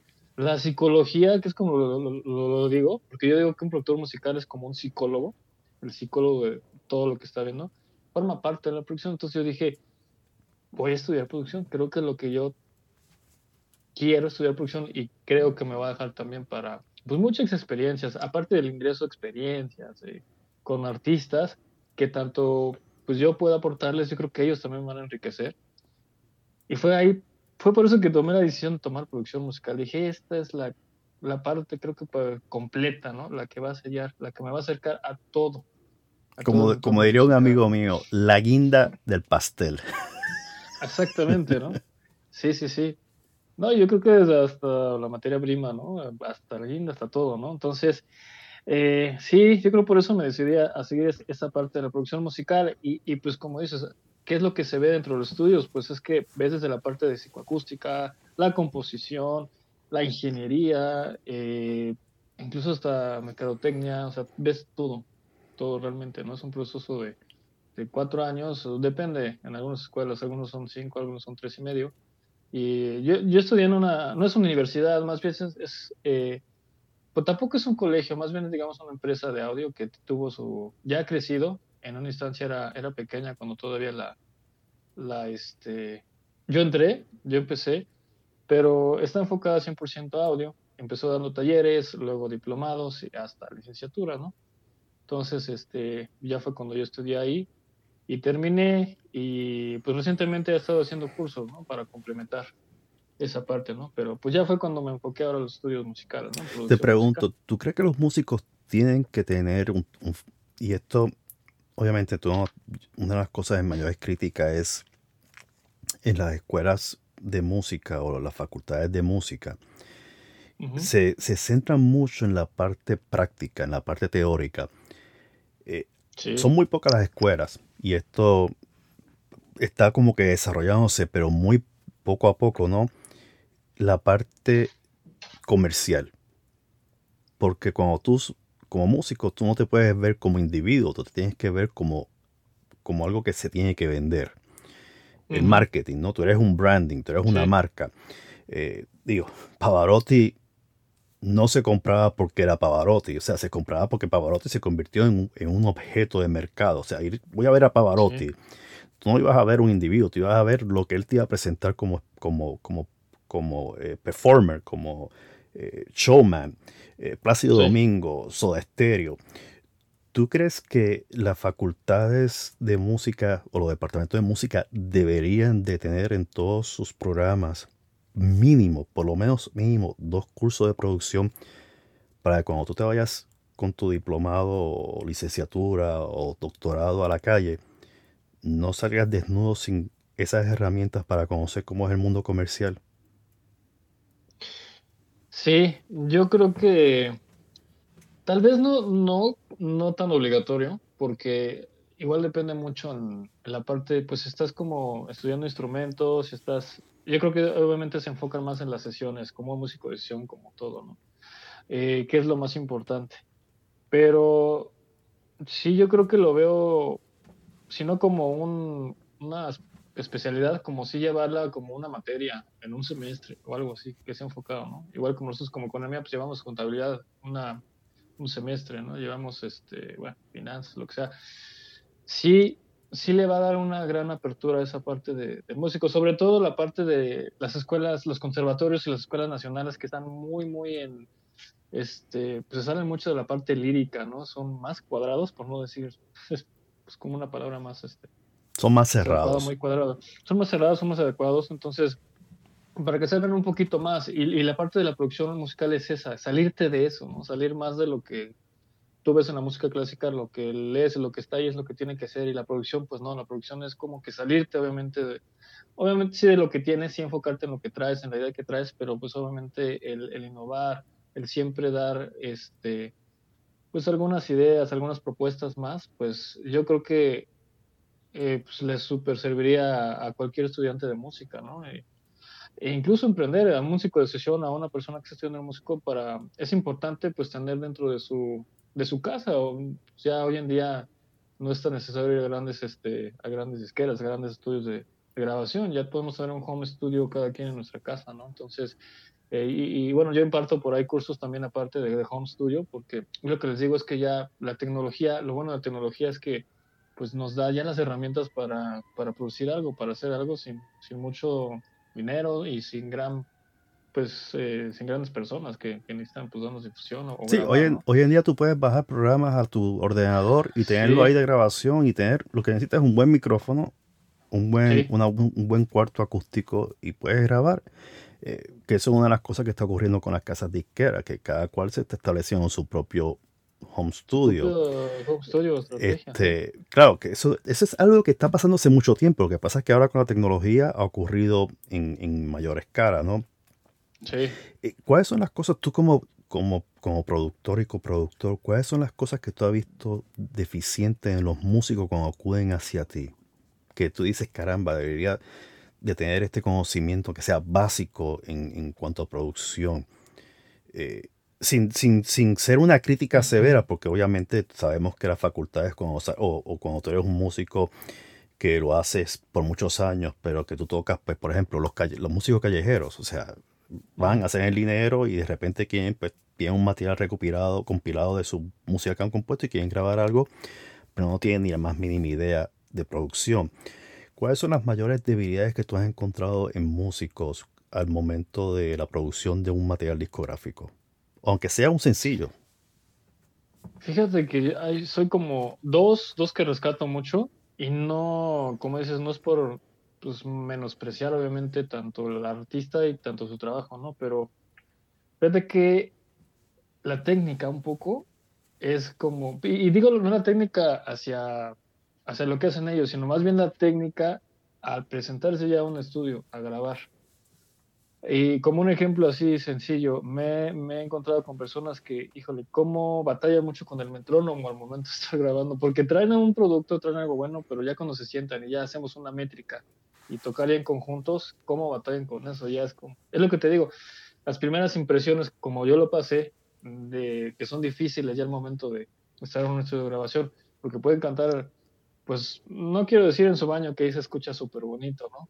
Pero pueden cantar afuera, pueden cantar con familiares, pueden cantar así en cualquier lugar, pero ya el plasmar una voz en un programa y todo es difícil. Y a mí me pasó, creo que como hasta la décima vez que grabé ya voces en un estudio fue cuando ya le agarré la onda de decir, ah, ok, por aquí va, por, ese es el sistema. Aunque ya conozcas tu voz, ya conozcas tu instrumento, pero el sistema de grabación es distinto. Entonces, a lo mejor, uno, creo que la técnica, y dos, precisamente, es el que tal vez no estén familiarizados con el método, el sistema de, grabar como tal, ¿no? De, plasmar ya lo que traen ellos, obviamente el sistema como tal de grabación, ¿no? Veo. ¿Cómo, cómo una vez graduado, obteniendo tu licenciatura como productor, en qué manera esta, esta empresa te ayudó a conseguir o a poder eh, obtener músicos que buscaban de tu, de tu consejo en producción? Porque como todas las facultades, te graduaste, o sea, saliste, te graduaste de la universidad, te graduaste de la facultad y pues a Dios que reparta suerte. Eh, ahora te toca enfrentarte al mundo de los leones. Claro. Eh, sales al foro romano a pelear con el león. ¿Cómo, ¿Cómo esta empresa, qué herramientas te proveyó para tú poderte mercadear? Porque una cosas que me impresionó mucho, y esto, y, y, y, y, y- y te admiro por esto, cuando estábamos platicando que me dijiste que me, envía- ibas a enviar tu kit de prensa, muchos músicos no tienen kit de prensa. O sea, eh, por ejemplo, cuando van a pedir, y, y te lo digo porque he escuchado, ¿no? Eh, muchos, muchos dueños de locales, cuando tú dices quiero tocar en tu local, lo primero que te piden es, bueno, ¿qué, qué tú tienes? O sea, ¿qué tú has hecho? Y pues, pues tocado en el metro. Ah, está bien, pero tienes algo producido, disco, Algo- tienes, tienes algo de prensa, te has presentado en algún sitio y de repente como que los cogen eh, sin nada. Y es por eso mismo, Sí. por la falta de experiencia en cómo funciona el mercado, ¿no? Es a base de esos golpes. O sea, es como, es como experimentar, cometer errores y aprender de esos errores. Y, y- y muchos aprenden de los errores, ¿no? Y entonces se dan cuenta que tienen que tener algo más sustancioso. En tu caso, cuando tú me presentaste el kit de prensa, me maravilló la cantidad de información que hay ahí, la calidad de las fotografías, la, la calidad del material. O sea, fue, es una presentación que tú dices, esto es como se debe presentar un profesional músico. Es como el portafolio de las modelos. O sea, eh, Algo parecido, ¿no? que, que ellas entregan para tener su portafolio. Aquí están todas tus fotografías con quién tú has moderado y aquí está la descripción de cuáles son las casas de modelaje que tú has pertenecido, para quién tú has moderado, para cuando tú quieras subir más de nivel, pues tú presentas eso. Es lo mismo con los músicos. ¿Cómo fue ese entrenamiento y cómo fue esa salida? Volviendo a la pregunta, ¿cómo fue que tú saliste y te diste a conocer como productor? ¿O qué herramientas te proveyeron ellos? ¿O qué ayuda? Aquí, aquí lo, lo que rescato mucho es la experiencia, lo que acabas de decir, ¿no? Porque, eh, fíjate, ahorita eh, este, te agradezco el comentario del, del, del press kit, pero ese press kit que te envié ha cambiado muchísimo. Yo creo que el primero que hice fue una hoja con una foto toda pixeleada y, y bueno, va cambiando. Yo Era otro que- momento también. Acuérdate que la Sí. tecnología ha aumentado y el papel Sí, y no, todo. aparte, pues, claro, y aparte, pues, también yo creo en ese momento desconocía, pues, cómo llevar un press kit, qué es lo que, pues, tampoco no se trata como de atascarlo, pero pues sí de manejar, de darle forma. Entonces, pues, y, hasta cuando empieza, ¿no? Ah, no sabía que teníamos, o bueno, que un artista tiene un press kit, ¿no? O sea, desde eso, ¿no? Creo que es como la experiencia. Bueno, una vez que, que salí de los estudios, eh, es- mencionaste por ahí la parte de la radio, pues creo que gracias a ellos empecé esa, faceta de radio, porque eh, algunos de los maestros que tuve tenían contactos y, te ayudan mucho en la parte de la bolsa de trabajo, que, que si no del todo, pues conectarte ya en, una buena empresa, sí, sí hacer como eventos, ok, salimos y mira, va a haber un evento en tal lugar, puedes hacer una mezcla, puedes hacerlo de, no sé, de la parte de, ¿cómo se llama? De la ingeniería acústica, proacústica o este, detrás de los conciertos, por más sencillos que sean. Pues a mí me tocó el, el llevar a cabo dos anuncios publicitarios de dos marcas aquí, este, pues importantes en México. Una es que es Food, que es como de salchichonería, y este y la segunda que sí para mí fue muy muy importante, que en ese entonces casi ni yo a mí cuando me dijeron el nombre no sabía ni qué era. Es que va a ser un comercial para Netflix. Ay, sí, pues, ¿qué es eso, no? Entonces, este, Netflix en ese entonces no era, todavía Blockbuster estaba pues en su máximo apogeo, ¿no? O sea, para mí dice, ¿qué es eso? ¿Qué es Netflix? ¿No? Eh, y bueno, realicé dos comerciales para, para eso, este, hicimos la edición, hicimos la mezcla y, y- genial, ¿no? Uno era de, de food seccionería que le decía a la, una, una señora que, ¿por qué este, le daba unos toppers a su hijo? Y decía, este, ay mamá, es que, ¿qué crees que creo que por ahí me habían robado, no sé qué, le decía, ah, pero mis toppers, mis toppers de food, ¿están bien? Sí, esos están bien, ah, pues entonces no hay problema, cuéntame qué te pasó, ¿no? Y después dices, no, pues en la compra de no sé qué, te regalamos esos toppers que, le fueron, que no le fueron robados al, chavo, ¿no? Entonces todavía me acuerdo ese comercial. Y este, y fue, bueno, fue la parte que me empezaron a apoyar, digamos, ¿no? Terminé, me contactaron esa parte de, de publicidad y de ahí hice algunas otras ediciones que me fueron acercando a, a editar en la parte de, de la radio, que ahí pues meramente fue edición, ¿no? Era, era lo que realizaba. Y de ahí, y de ahí tú te mueves entonces a producirle a otras bandas entonces, ¿no? Sí, fíjate, la primera, la primera fue un amigo que este, yo empecé haciendo como igual mi- mis pininos para musicales que luego mostraba con amigos, te decían, pues está bien, está mal, pero pues sie- siempre les pedía como la, la retroactiva, la crítica, ¿no? Y me decía, pues ponle esto, o que lo escucho tal acá, ¿no? Entonces, el primero que yo le, le produje fue un- a un este amigo que, que él, él toca como más género folclore, trova, y este, y yo le dije, mira, pues sinceramente va a ser la primera persona que va a producir, este, pero podemos hacer esto y esto. Y él se llama Felipe Quintana, y por ahí lo pueden encontrar también en las plataformas. Pero este, yo creo que el resultado fue bastante bueno para, porque se dio todo muy bien. Yo creo que este, lo, lo hicimos en, en mi home studio que estaba elaborado en ese entonces. No, no fue este, eh, tan necesario salir a estudios. Yo por parte de la escuela y por conocidos, este, pues tenía acceso a, a estudios de grabación, pero yo quise hacerlo como solo propiamente, ¿no? O sea, dejar desenvolver y, y, y dar frutos, ¿no? Así que llevar a cabo todo lo que realmente pues, aprendí, aprendí, ¿no? Y fue la primera persona y, y el único productor fui yo. Entonces, pues, digo, realmente no fue una producción tan, tan grande.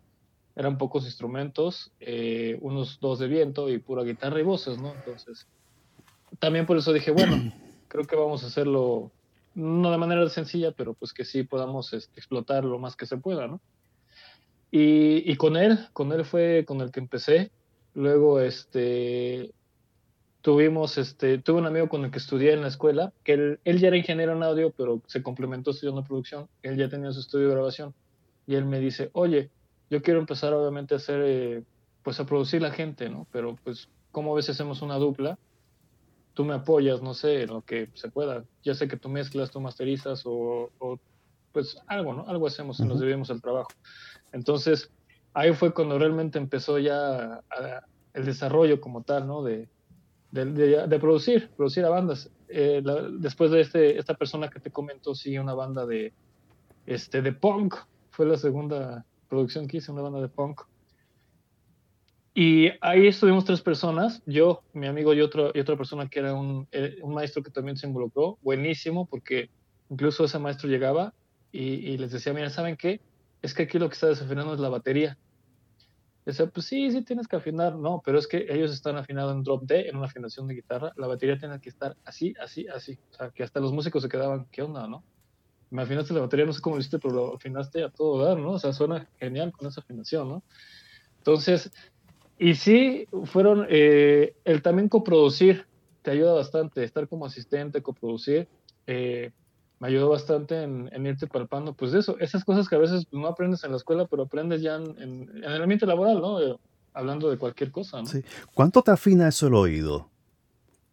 Como músico y como productor. ¿Cuánto puede- Ese ejemplo que tú acabas de dar, que una persona Ajá. que te puede decir, ustedes están bien afinados, pues la batería que está desafinada, hay que modificar su afinación para que suene armónico con ustedes. ¿Cómo- ¿Cuánto de eso, con todas esas experiencias, eh, mira, ves que se escucha el tren aquí, no sé si lo escuchas, pero el tren se escucha aquí, lo estoy escuchando yo.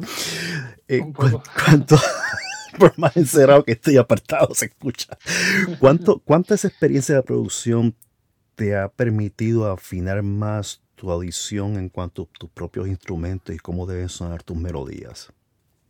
Fíjate que todavía hasta la fecha han sido, pues he producido, yo creo que en total, no sé, serán unas 15 producciones, ¿no?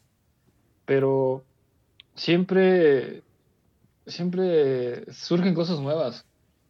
Por decir, la afinación básica y todo lo meramente básico, en afinar bien, en tratar de, pues creo que de los instrumentos eh, he tenido ya la fortuna de hacerlo prácticamente a oído, pero eh, para llegar a resultados, sobre todo, sobre todo a géneros, ¿no? Porque pues tú produces algo que tú quieras hacer para tu música, tú estás en un chip, pero obviamente ya como productor pues tienes que saber escuchar, tienes que saber producir varias cosas, si no, como tal haber producido ya, pero siempre en parte de, ya de muchos géneros. Entonces, ahí es cuando sí tu oído se, se enriquece más, ¿no? Sabes que, por ejemplo, pues el metal generalmente y lo que es el trash, pues sí van a afinaciones más bajas, ¿no? Entonces tienes que saber más o menos ya es como cuál el, el el chip, por dónde va, ¿no? Y implementarle más cosas a la batería y más todo, pero pues yo creo que en resumen, yo estaba en una onda, pues, como estándar, ¿no? Mi- mis afinaciones van a la onda más estándar, a lo que ya hay dentro del rock, dentro del pop, pues, comercial.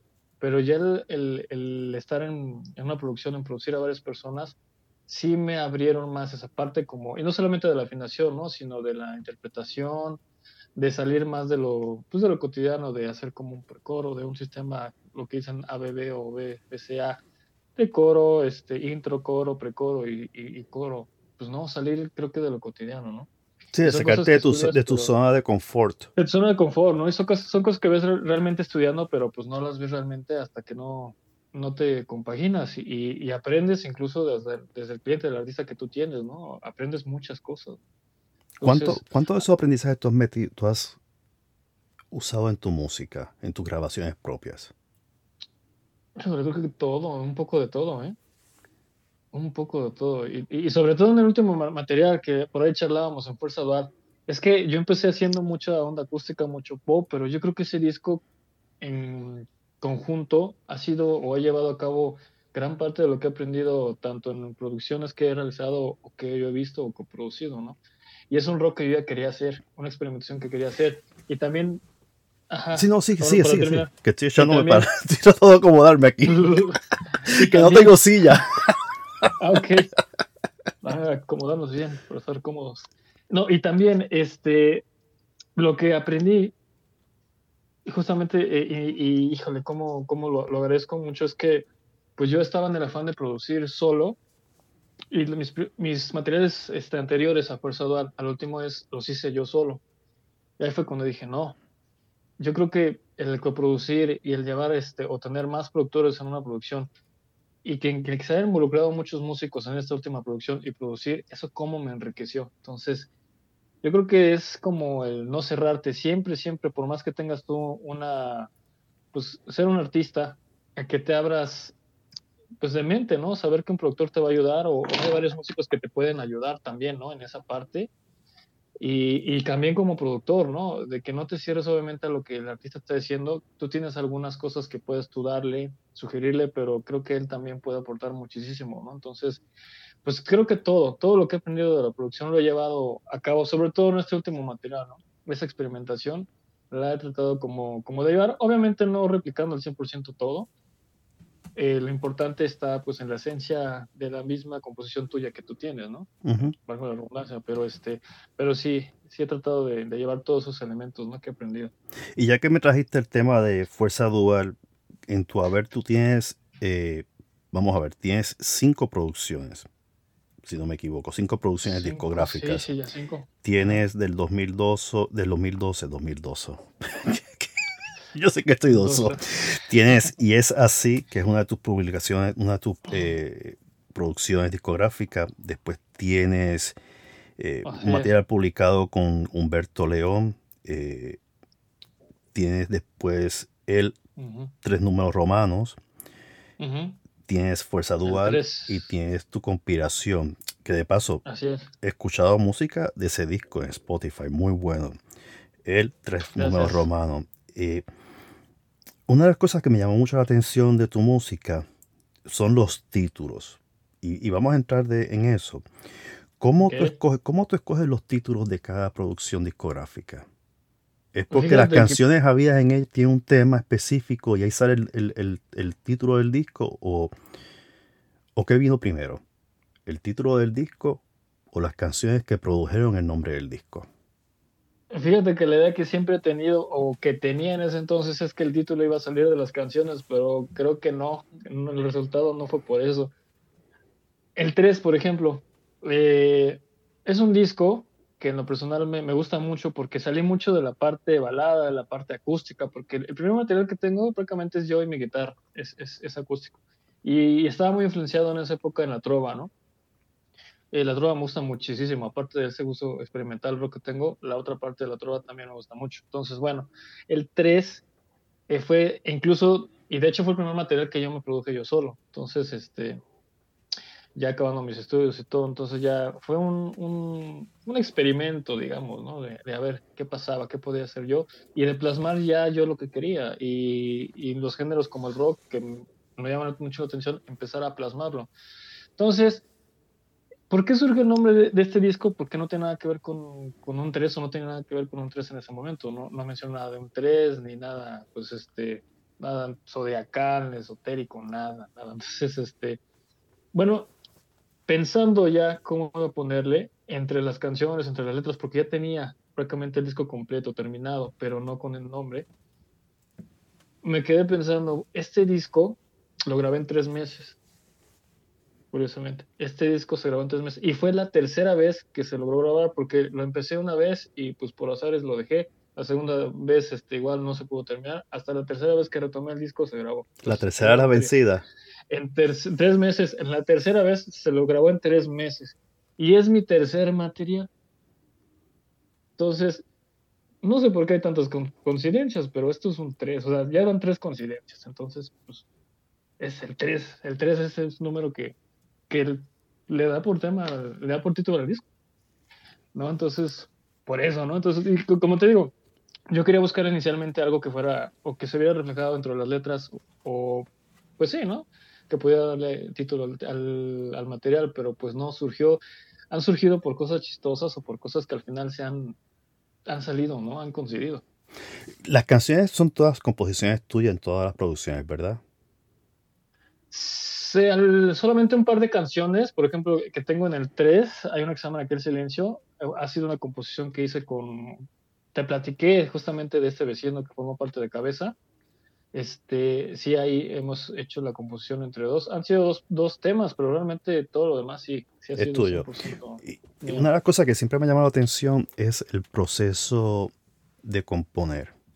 Eh, porque es todo una cuestión, es como si fuera una experiencia religiosa, sin citar a un músico famoso. Es una experiencia. Famoso, famoso, famoso no por él, sino por su padre. Así que eh, Pues sí. eso, eso es. Pero en, en tu caso, ¿cómo es ese proceso de composición? ¿Tú tienes algún, o sea, eh, las, las ideas vienen de forma espontánea y las apuntas para después desarrollarlas? ¿La música viene primero, las armonías vienen primero y después vienen las letras o todo viene en conjunto? ¿Te sientes más cómodo escribiendo y componiendo en ciertas horas del día? ¿Cómo es todo ese proceso de composición tuyo? La mayor parte sí viene primero de una, de una parte musical ya, si no establecida al 100, ya por lo menos sí, algún coro, precoro, este, algún riff que ya tenga ahí en la mente pensado o grabado, aunque sea ahí de manera sucia, pero sí, yo creo que es este un 80%, digamos, que empiezo más por la música, o, para mí yo creo que es la manera en que, si no me han funcionado, yo creo que sí me ha, me ha servido ya para la parte complementaria de las letras, ¿no? De poder plasmar ya la letra en la música, ¿no? Entonces, eh, y me he basado pues en experiencias, yo creo que también en experiencias, eh, otra en cosas que me ha gustado mucho plasmar, por ejemplo, en este último material, Fuerza Dual, eh, ya tenía como la idea un poco de an- antes de incluso de componer eh, musicalmente y de letra, de llevar a cabo un tema de la cultura maya. A mí me gusta mucho la cultura maya. Entonces hay, hay una canción eh, de Fuerza Dual, entonces este, digo, la voy a mencionar, se llama Hombre bajo el sol, que justo quiero plasmar un poco eso, ¿no? Entonces, relacionado como en la parte musical, en lo que yo soy. Entonces, ahí eh, hay una parte que, que dice Kin Maya. El Kin Maya es como, un, como el signo zodiacal, ¿no? Ujú. Pero para los mayas. Entonces, bueno, creo que ya en este último material sí ya tenía como reflejado algunas ideas, ¿no? Y, y después se fue dando, pues dentro de ahí, algunas armonías y todo, ¿no? Entonces, creo que no hay una fórmula, siempre lo he dicho. eh, esto es como, pues vaya llevando eh, en algún momento la, la, la inspiración, si quieren, si quieren verlo así, ¿no? También, pero no hay una fórmula, pero en gran parte de lo que llevo en mi proyecto, sí, primero yo creo que la música es la que, la que se ha plasmado primero y al final las letras. De estas cinco producciones discográficas tuyas, la última es una compilación de toda tu carrera musical durante todos Así esos es. años. Eh, Sí. ¿Cuán diferente? Y, y ya mencionaste que la primera, y esa sí es algo más eh, tirando la trova. ah, ¿Cuán diferente y cuán maduro podemos ver un Ro González en cada producción? Yo creo que bastante el cambio, no sé, no sé si, qué tan maduro decirlo, ¿no? O nivel de madurez, pero lo que sí es que sí se ha visto, yo creo que un, un, eh, un cambio. un cambio eh, bastante importante, ¿no? Como te decía, el primer eh, material este, acústico totalmente. Eh, el segundo fue también un poco acústico, pero ya obviamente con pistas, con algunas armonías, con algunos este, instrumentos, teclado. Y nos vamos al 3, que es un disco totalmente diferente, totalmente abierto hacia algo rock. Ya sale fuera de la balada romántica, ya sale fuera de lo que es la, la acústica, o sea, es totalmente diferente. Entonces, pues sí, sí, sí, sí se habla de madurez, pero más que madurez como de un cambio, ¿no? Es más cambio que madurez tal vez, ¿no? Entonces como decir, híjole, pues si yo tenía fans que les encantaba la onda romántica, que todavía los tengo, y me dicen, es que tus primeras canciones, eh, como basado en mi memoria, que es parte del primer material, son muy buenas, y, me dicen, es que tú eres muy bueno en la parte acústica, pero, pero algunos también me dicen, es que la parte experimental es otro rollo, ¿no? Entonces, eh, y yo decía, bueno, pues a lo mejor voy a perder fans, a lo mejor voy a perder seguidores por eso, ¿no? Por ese cambio, pero pues no, yo creo que musicalmente pues he aprendido y me ha acrecentado mucho esa parte, ¿no? Entonces, eh, sí, se ha llegado bastante crecimiento, yo creo, en esa parte. Y en cada material se fue viendo, se fue plasmando. Eh, eh, es curioso que me digas eso con los fans. y, y, y es llamativo porque Fíjate, tomando de ejemplo los Beatles, los Beatles fueron un, un grupo que empezó con estas canciones pegajosas a los principios 60 y de repente sí. Se dieron cuenta de que existía un mundo más allá de la música que sonaba en ese momento y, y entraba la experimentación, experimentación con nuevos instrumentos. Claro, también tuvieron experimentaciones con cosas foráneas al cuerpo. Sí pero eso le permitió abrir más su bagaje musical y a crear discos como Robert Soul, como Sgt. Pepper's Lonely Club Band, eh, Lady B, a, a ser unos músicos profesionales que incluía diferentes tipos de género y diferentes instrumentaciones. Sí. Eh, En tu caso, y, y, ¿tú crees que a veces los músicos independientes tienen ese miedo de experimentar y cambiar la dirección por donde van? por el miedo de perder fans y de perder esa audiencia cautiva? Sí, yo creo que sí. En lo, fíjate, en lo personal no me pasó tanto, pero sí, sí creo que, que se presenta mucho eso. Es, y, sí, es como Enrique Iglesias, que Enrique, Enrique, Iglesias nunca ha cambiado su forma de ser hasta que se dio cuenta que estaba pagando. Si de repente, ¿qué hizo? Metió reggaetón. Sí, exacto, se fue como a lo, a lo como sea. Y, y lo que te iba a decir, yo creo que a lo mejor digo, uno como artista independiente es un poco más fácil, ¿no? Porque te das como, pues eres tú nada más, tienes más la libertad de hacerlo, ¿no?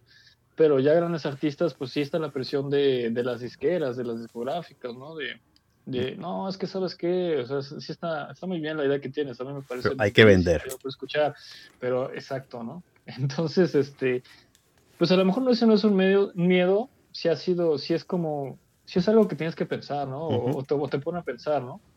Si no es que, eh, yo, a mí en lo personal no, no fue como algún problema o eso que me diera o algo que no me dejara dormir. Más bien surgió después. Eso, eso ya al haber sacado los materiales que saqué, ahora lo pienso, ¿no? Digo, bueno, pues es que, pues en su momento no lo pensé, pero yo creo que pues podría haber sido que si tuviera tenido fans o algo, este, pues ahora no les guste, no sé, ¿no? Pero este, pero yo soy de la idea que siempre el artista tiene que, tiene que crecer, tiene que experimentar, porque si no, pues hasta espiritualmente, hasta tu persona pues cambia, en la parte musical también, ¿no? Igual hubo, por ejemplo, con Metallica, ¿no? un ejemplo, cuando sacaron el Black Album y, discos anteriores, pues cuántos fans, hay un documental de cómo hasta aventaban y tiraban sus discos y los quemaban, ¿no? Es que ustedes no son, ¿qué, ¿qué es esta balada? ¿Qué es esto? ¿no? Entonces, este y, y, pasa, pero, pero yo, yo al contrario, soy muy a favor de esos cambios. Yo creo que hay que experimentar, uno como artista tiene que experimentar y, y, y hay que hacerlo, ¿no? Hay que hacerlo, sí o sí, yo creo. Cuando tú hablas de experimentar, ¿qué tipo de experimentación te gusta hacer en la música? ¿Incluye efectos de pedales? ¿Incluyes eh, como multiinstrumentalista? ¿Qué te gusta incluir dentro de esa experimentación? ¿Incluir diferentes géneros musicales y hacer una especie de de, de, fusión increíble, ya sea pop con, elect, con, con, música electro, digo techno, que es el concepto correcto, techno, con rock. Uh -huh. ¿Te gusta hacer esas cosas o estás pensando en un futuro realizar ese tipo de, de, de fusiones? Eh, Fusión, mm, a lo mejor no tanto, lo que sí es sumar elementos, como dices, técnicas, tal vez sí, y, y- y a lo mejor de algún género. Luego me llama la atención, no sé, he estado escuchando mucho New Wave, por ejemplo, ¿no? Cosas que no hacía.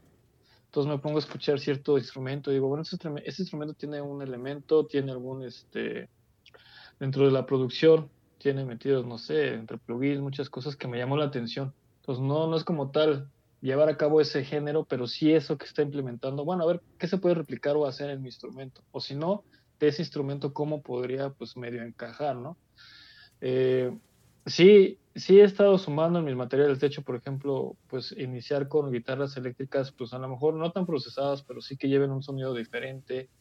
Eh, probar otro tipo de pedales, este, otro tipo de, eh, pues no sé, fíjate que yo era muy enemigo de los instrumentos virtuales, pero creo que hay muy cosas buenas, o han sacado ya cosas buenas que pues, pues ya no hay, por más que quiero verle un pero, no lo hay, ¿no? Entonces, pues ya no cerrarse tanto esa parte y eh, hay un guitarrista que seguramente conoces, este, Joe Satriani, o muy, muy conocido, que por ahí me enteré que si su último, no, no sé si es su último material o, pero sí de los últimos, que está hecho 100% o si no 90% con instrumentos virtuales o con elementos virtuales. Y tú lo escuchas y dices, wow, está, está bien, ¿no? O sea, creo que pues no hay que negarse a nada ya. Entonces, este, sí, más bien es como sumar, la fusión no tanto, pero he tratado de sumar elementos, ¿no? Que puedan hacer cambiar el sonido, mejorarlo, obviamente creo que es como la parte que todo músico busca.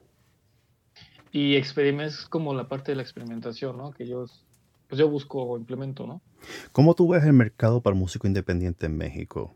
¿Le ves que es un mercado que tiene muchas posibilidades de, de, de ser, de triunfar en él? ¿O lo ves que es un mercado bastante competitivo? Es bastante competitivo, pero yo sé que hay, hay muchas herramientas, creo. Creo que hay demasiadísimos, hasta medios independientes han surgido, incluso para dar esa difusión, pero sí, yo creo que es muy competitivo, es bastante competitivo. Eh, yo lo he visto igual con, tengo muchos colegas, eh, amigos independientes que pues entre nosotros nos ayudamos. Oye, no sé, conocí este medio, contáctalos, ahora le va. Y, y si tú tienes algún medio, pues órale, ¿no? Creo que también es una forma de ayudar. Sí hay bastantes medios, pero creo que la verdad es que sí hay demasiada competencia, ¿no? Entonces eso yo creo que es difícil también el poder como trascender y ¿Y cómo tú Y le haces para este- que te puedan la gente Ajá. conseguir en Spotify? Porque sabemos que, o sea, yo soy, de- y lo admito, y lo digo en muchos episodios, yo soy de la escuela vieja. Yo necesito tener lo físico, porque yo, claro, eh, en lo digital, en, en la descarga, tú no ves el trabajo detrás de esa producción. Ya yo estoy llamando a los ingenieros de sonido fantasmas. ¿Por qué? Porque no tienes la carátula con el libro, el folleto, que te dice es. este disco fue grabado en tal sitio, en tal estudio de grabación, y esto fueron, pues, eh, la maqueta de la producción fue hecha por X persona, la producción de sonido fue hecha por Y persona, la masterialización fue hecha por eh, Z, y así sucesivamente. Eso lo hemos perdido, o por lo menos se está perdiendo. Eh, para aquellos que siguen con la producción física, pues no lo, no están, no lo perdemos. Eh, y yo todavía soy de los que se sienta en un sillón a escuchar la música, a leer y a, y a absorber la música y todo el contenido. Pero ¿cómo el músico independiente puede darse a conocer en una plataforma tan grande como Spotify, donde eh, lo primero que te da prioridad son los músicos famosos, las grandes, las grandes marcas musicales? Y si tú escuchas pues música folk, pues puedes sugerir la sugerencia, pues mira, ya que te gusta esto, el algoritmo reconoce lo que te gusta, te puede sugerir músicos independientes que están sueltos dentro de ese universo infinito digital. ¿Cómo ustedes logran eso? ¿Cuál sería tu consejo para que logren mayor audiencia? Mira, eh, eh, yo estoy muy, muy de acuerdo en la parte de, híjole, es que también soy un poco de la vieja escuela porque crecí, todavía me tocó, yo soy de la generación millennial, entonces eh, en muchos, muchos nos critican, pero lo que tengo, lo bueno de nosotros y lo que defiendo es que el millennial te conoce desde un vinilo hasta una plataforma, cosas que los, la generación nueva... eh, re- sí. Alfa, ya a veces no te conocen ni un teléfono físico, Este, Ni un beeper. les pones un cassette, ni un beeper, no saben ni qué son. Y por no llevarme a, a mis, mis padres, mis tíos que son este, la generación baby boomer, creo que se llama, no manejan también las plataformas digitales. Entonces, creo que soy somos una generación que te conoce de todo. Entonces, eh, pues yo creo que lamentablemente el artista independiente, eh, pues las plataformas son sus mejores amigos o han sido algunas herramientas súper importantes porque si no hubiera, eh, pues bueno, ah, como estaba antes sería muy difícil, tú sabes que era muy difícil entrar a una disquera, era bastante caro incluso grabar, ¿no? Entonces, pues la tecnología ahora y las plataformas han hecho que el artista independiente pues pueda, si no posicionarse, tener mucha dif- difusión, pues entrar prácticamente a, al público, ¿no? De, algún- de alguna manera, ¿no? Entonces, eh, pues yo creo que como primer sugerencia es, eh, antes de llegar a eso, es que realmente estudien y le echen ganas inicialmente desde su proyecto, ¿no? Antes de pensar realmente cómo va a estar el proceso de difusión, si realmente la voy a armar o no, primero es que pues eh, lleven a cabo un proyecto, una, un material súper, súper enriquecedor, ¿no? Que, que sea para él mismo y que él mismo lo, lo, este, lo satisfaga realmente y decir esto, esto sí, esto sí ya, ya va, ya tiene que salir.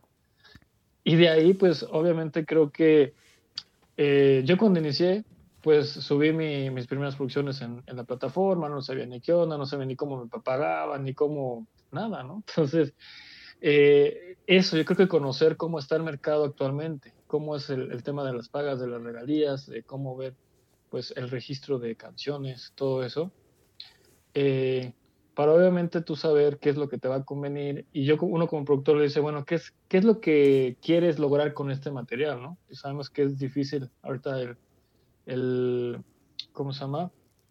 Todo el campo del, de la, artista independiente, toda esa onda, pero este, pero siempre tienes que tener como una, una meta, una meta, este, pensando más allá de si, si va a tener buena o muy poca difusión, ¿no?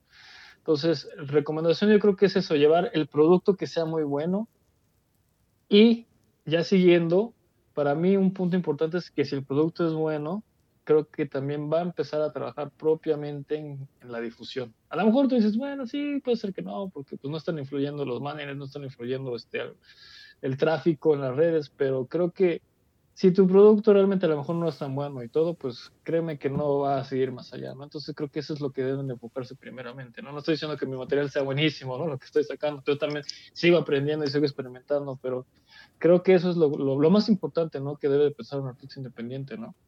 Llevar a cabo un buen producto para que pues, obviamente la difusión y lo que siga el tema del management, el posicionamiento, pues sea bueno. Creo que va a hablar por ti, ¿no? Ese, ese producto, ¿no?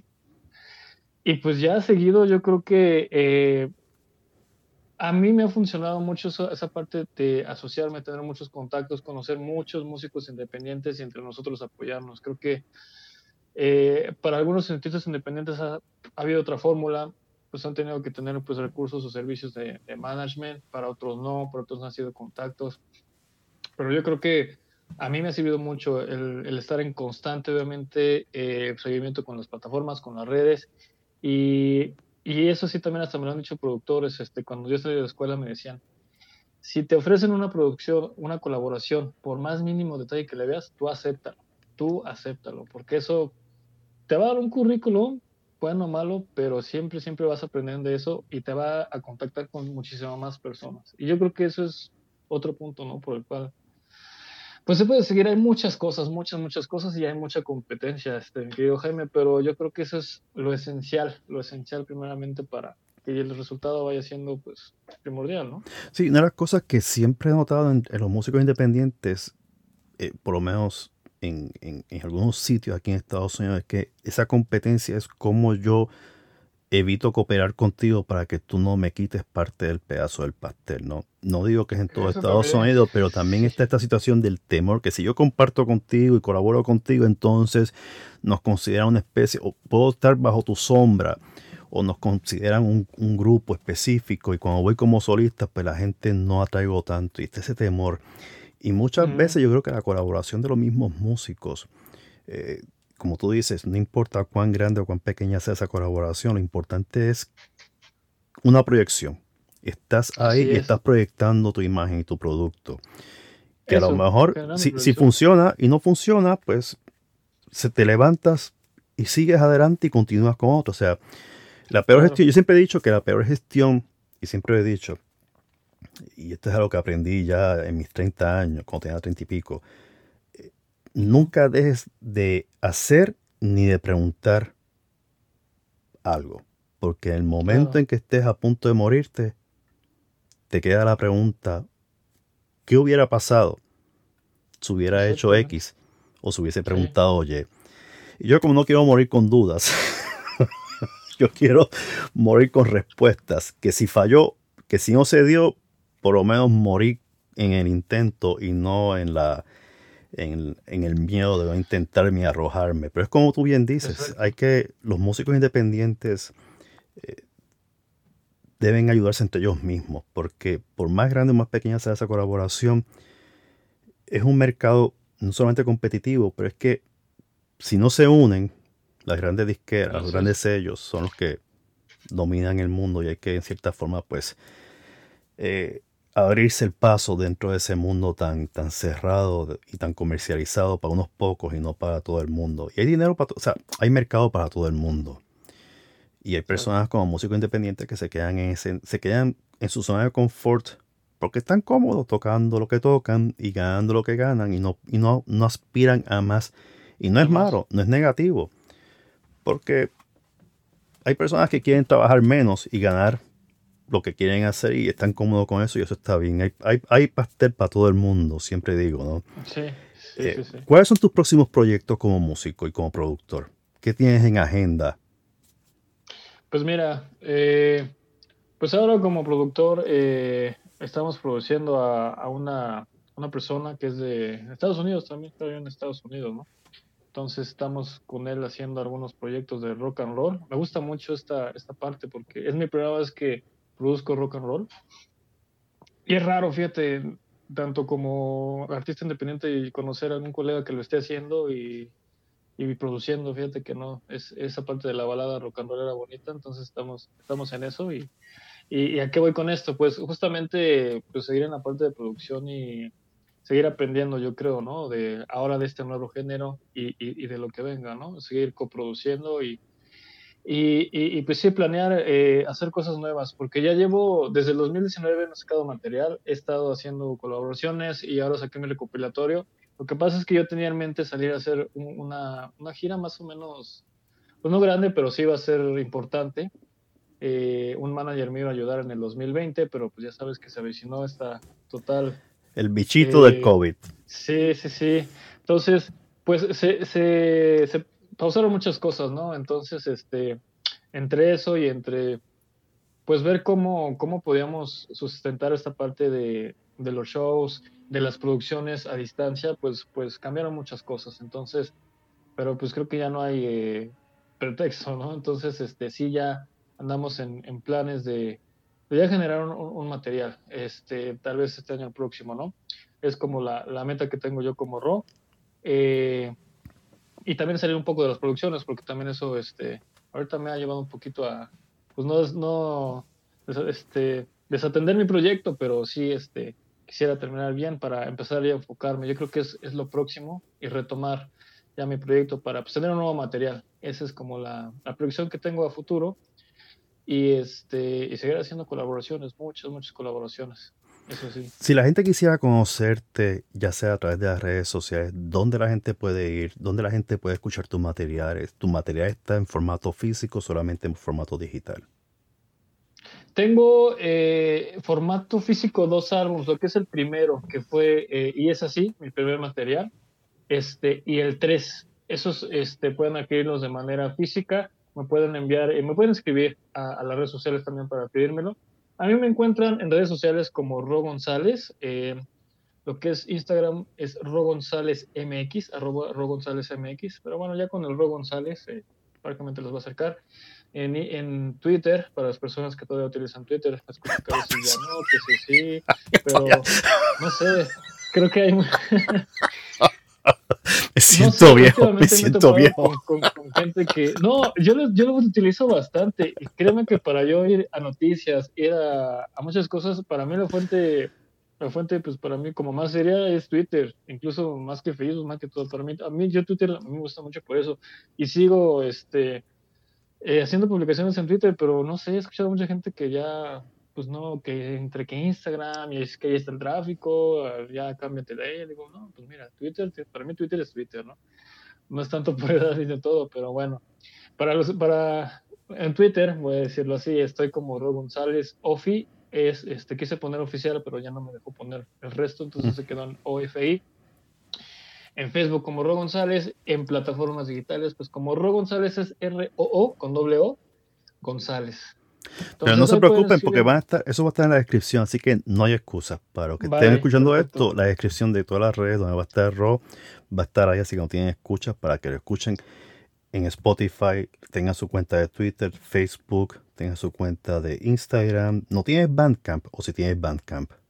No, eso sí no, fíjate, no, no, no ha llegado mi... No ha llegado todavía sé ahí. si mi, mi, mi- mi vejez o mi lado este, joven, no, no ha llegado todavía ahí, pero no. Voy a, voy a indagar, voy a investigar. Pero sí, tienes que abrir una cuenta de Patreon también. Ah, sí, eso sí ya lo he considerado. Fíjate Ah. que eso sí, estoy en eso, justo estoy en eso. Pues ya saben, ya pronto, así que eso, eso pronto lo van a tener para que puedan apoyarlo. Si no de Coffee, si tienes página de internet, no tienes página web. Tengo una, la he descuidado bastante, porque igual me la estaba manejando, pero... Bienvenido al este, club, bienvenido al club. El mío no se puede sí. accesar. Tengo que llamar a la Híjole. compañía a ver por qué no se puede accesar ahora. Pero sí, bienvenido al club de los dejados en las páginas web. la mía no la ya toco ya. no- sí, y es que ya la gente se va directamente a las redes sociales. Creo que la, la web ya no es tan importante y por eso como que no le he dado tanta presencia. Sí está, me pueden encontrar igual como Ro González, este, era, creo que lo tenía con Wix, no me acuerdo ni el dominio, fíjate, hasta no me acuerdo precisamente por eso, pero este, en googlean Ro González y como la tercera o cuarta búsqueda sale mi página. También hay cuenta en YouTube, así que también te pueden conseguir en YouTube. Ah, claro, y en YouTube como Ro González también. Sí, sí. así que, Rob, no sabes, no quiero despedirme de ti. Primero, que sepan que la conversación fue en vídeo, así que lamento mucho que no puedan ver esto, pero creo que fue, fue bastante entretenida. Este, Está muy buena. eh, un gran tipo, un gran músico. Eh, te agradezco por tu tiempo. De verdad que me, me ha fascinado la conversación y, y te deseo lo mejor de los éxitos y que sepas, que sepas que no te espero, o sea, no espero que sea única, una sola vez que estés aquí, sino que sea más Hay veces. más. Que sea más veces. más Como tú dices, hay que, hay que presentarse. Así que aquí no tienes que, no tienes que pedir permiso. Aquí tocas puertas y se Claro. abre rápido y, y- y planificamos algo. Porque en verdad que aquellos que no han escuchado a Ro González tienen que ir a Spotify para que lo escuchen. La música es fabulosa. Van a encontrar unos trazos de Cerati por ahí. Pero son unas me lo han- pinceladas. Me lo han dicho, fíjate. Unas eso te pinceladas. platiqué. Como que escucho Cerati, pero Cerati como, como si estuvieras tú ahí para Cerati. Entonces, y es que como te lo digo, Cerati ha sido una gran Está, está, hay mucho de Cerati, pero son esas pinceladas livianas, no suaves, esos brochazos suaves, difuminados en fuerza dual. Ahí es que se escucha mucho. Eh, y es un gran disco. Me ha gustado mucho ese disco. Gracias. Así que en verdad te deseo lo mejor y que sepas que aquí, o sea, no hay excusa. No tienes excusa, puedes venir todas las veces que tú quieras y las bandas que produzcas también. Así que Oye, no, pues muchísimas gracias. Digo, también eh, te agradezco mucho el, el mo- el momento, el espacio, la plática, tu tiempo, la- las risas. La verdad es que me la he pasado muy bien. y- Bueno amigos de Music in Two Flavors, Música en dos sabores, espero que les haya gustado esta conversación con Ro. Eh, ¿Qué más puedo decir? Eh, lo estuve anunciando desde el domingo a través de Instagram. Ro es un tipo súper agradable, la música es increíble, la pueden conseguir en Spotify. Van a tener los enlaces en la descripción. Siempre acuérdense, si usted escucha esto desde México o cualquier parte del mundo, vamos a apoyar a los músicos independientes, vamos a escuchar su música, vamos a ir a esas redes, a esos streamings y vamos a escuchar y a buscar esa música que está escondida a través de algoritmos. Vamos a escuchar, vamos a sacar a estas personas de esos algoritmos y vamos a compenetrarnos con ellos. Porque si hay una cosa maravillosa de los músicos independientes, es su eh, acercamiento, su proximidad a uno. Y a través de este podcast, que va a cumplir cuatro años este verano, he tenido acercamientos musicales tan increíbles, tan maravillosos, que no importa si usted comenta o no comenta, lo importante es que usted tenga ese acercamiento con ese músico, que usted lo conozca y que lo apoye. Para mí eso es más importante y es gratificante.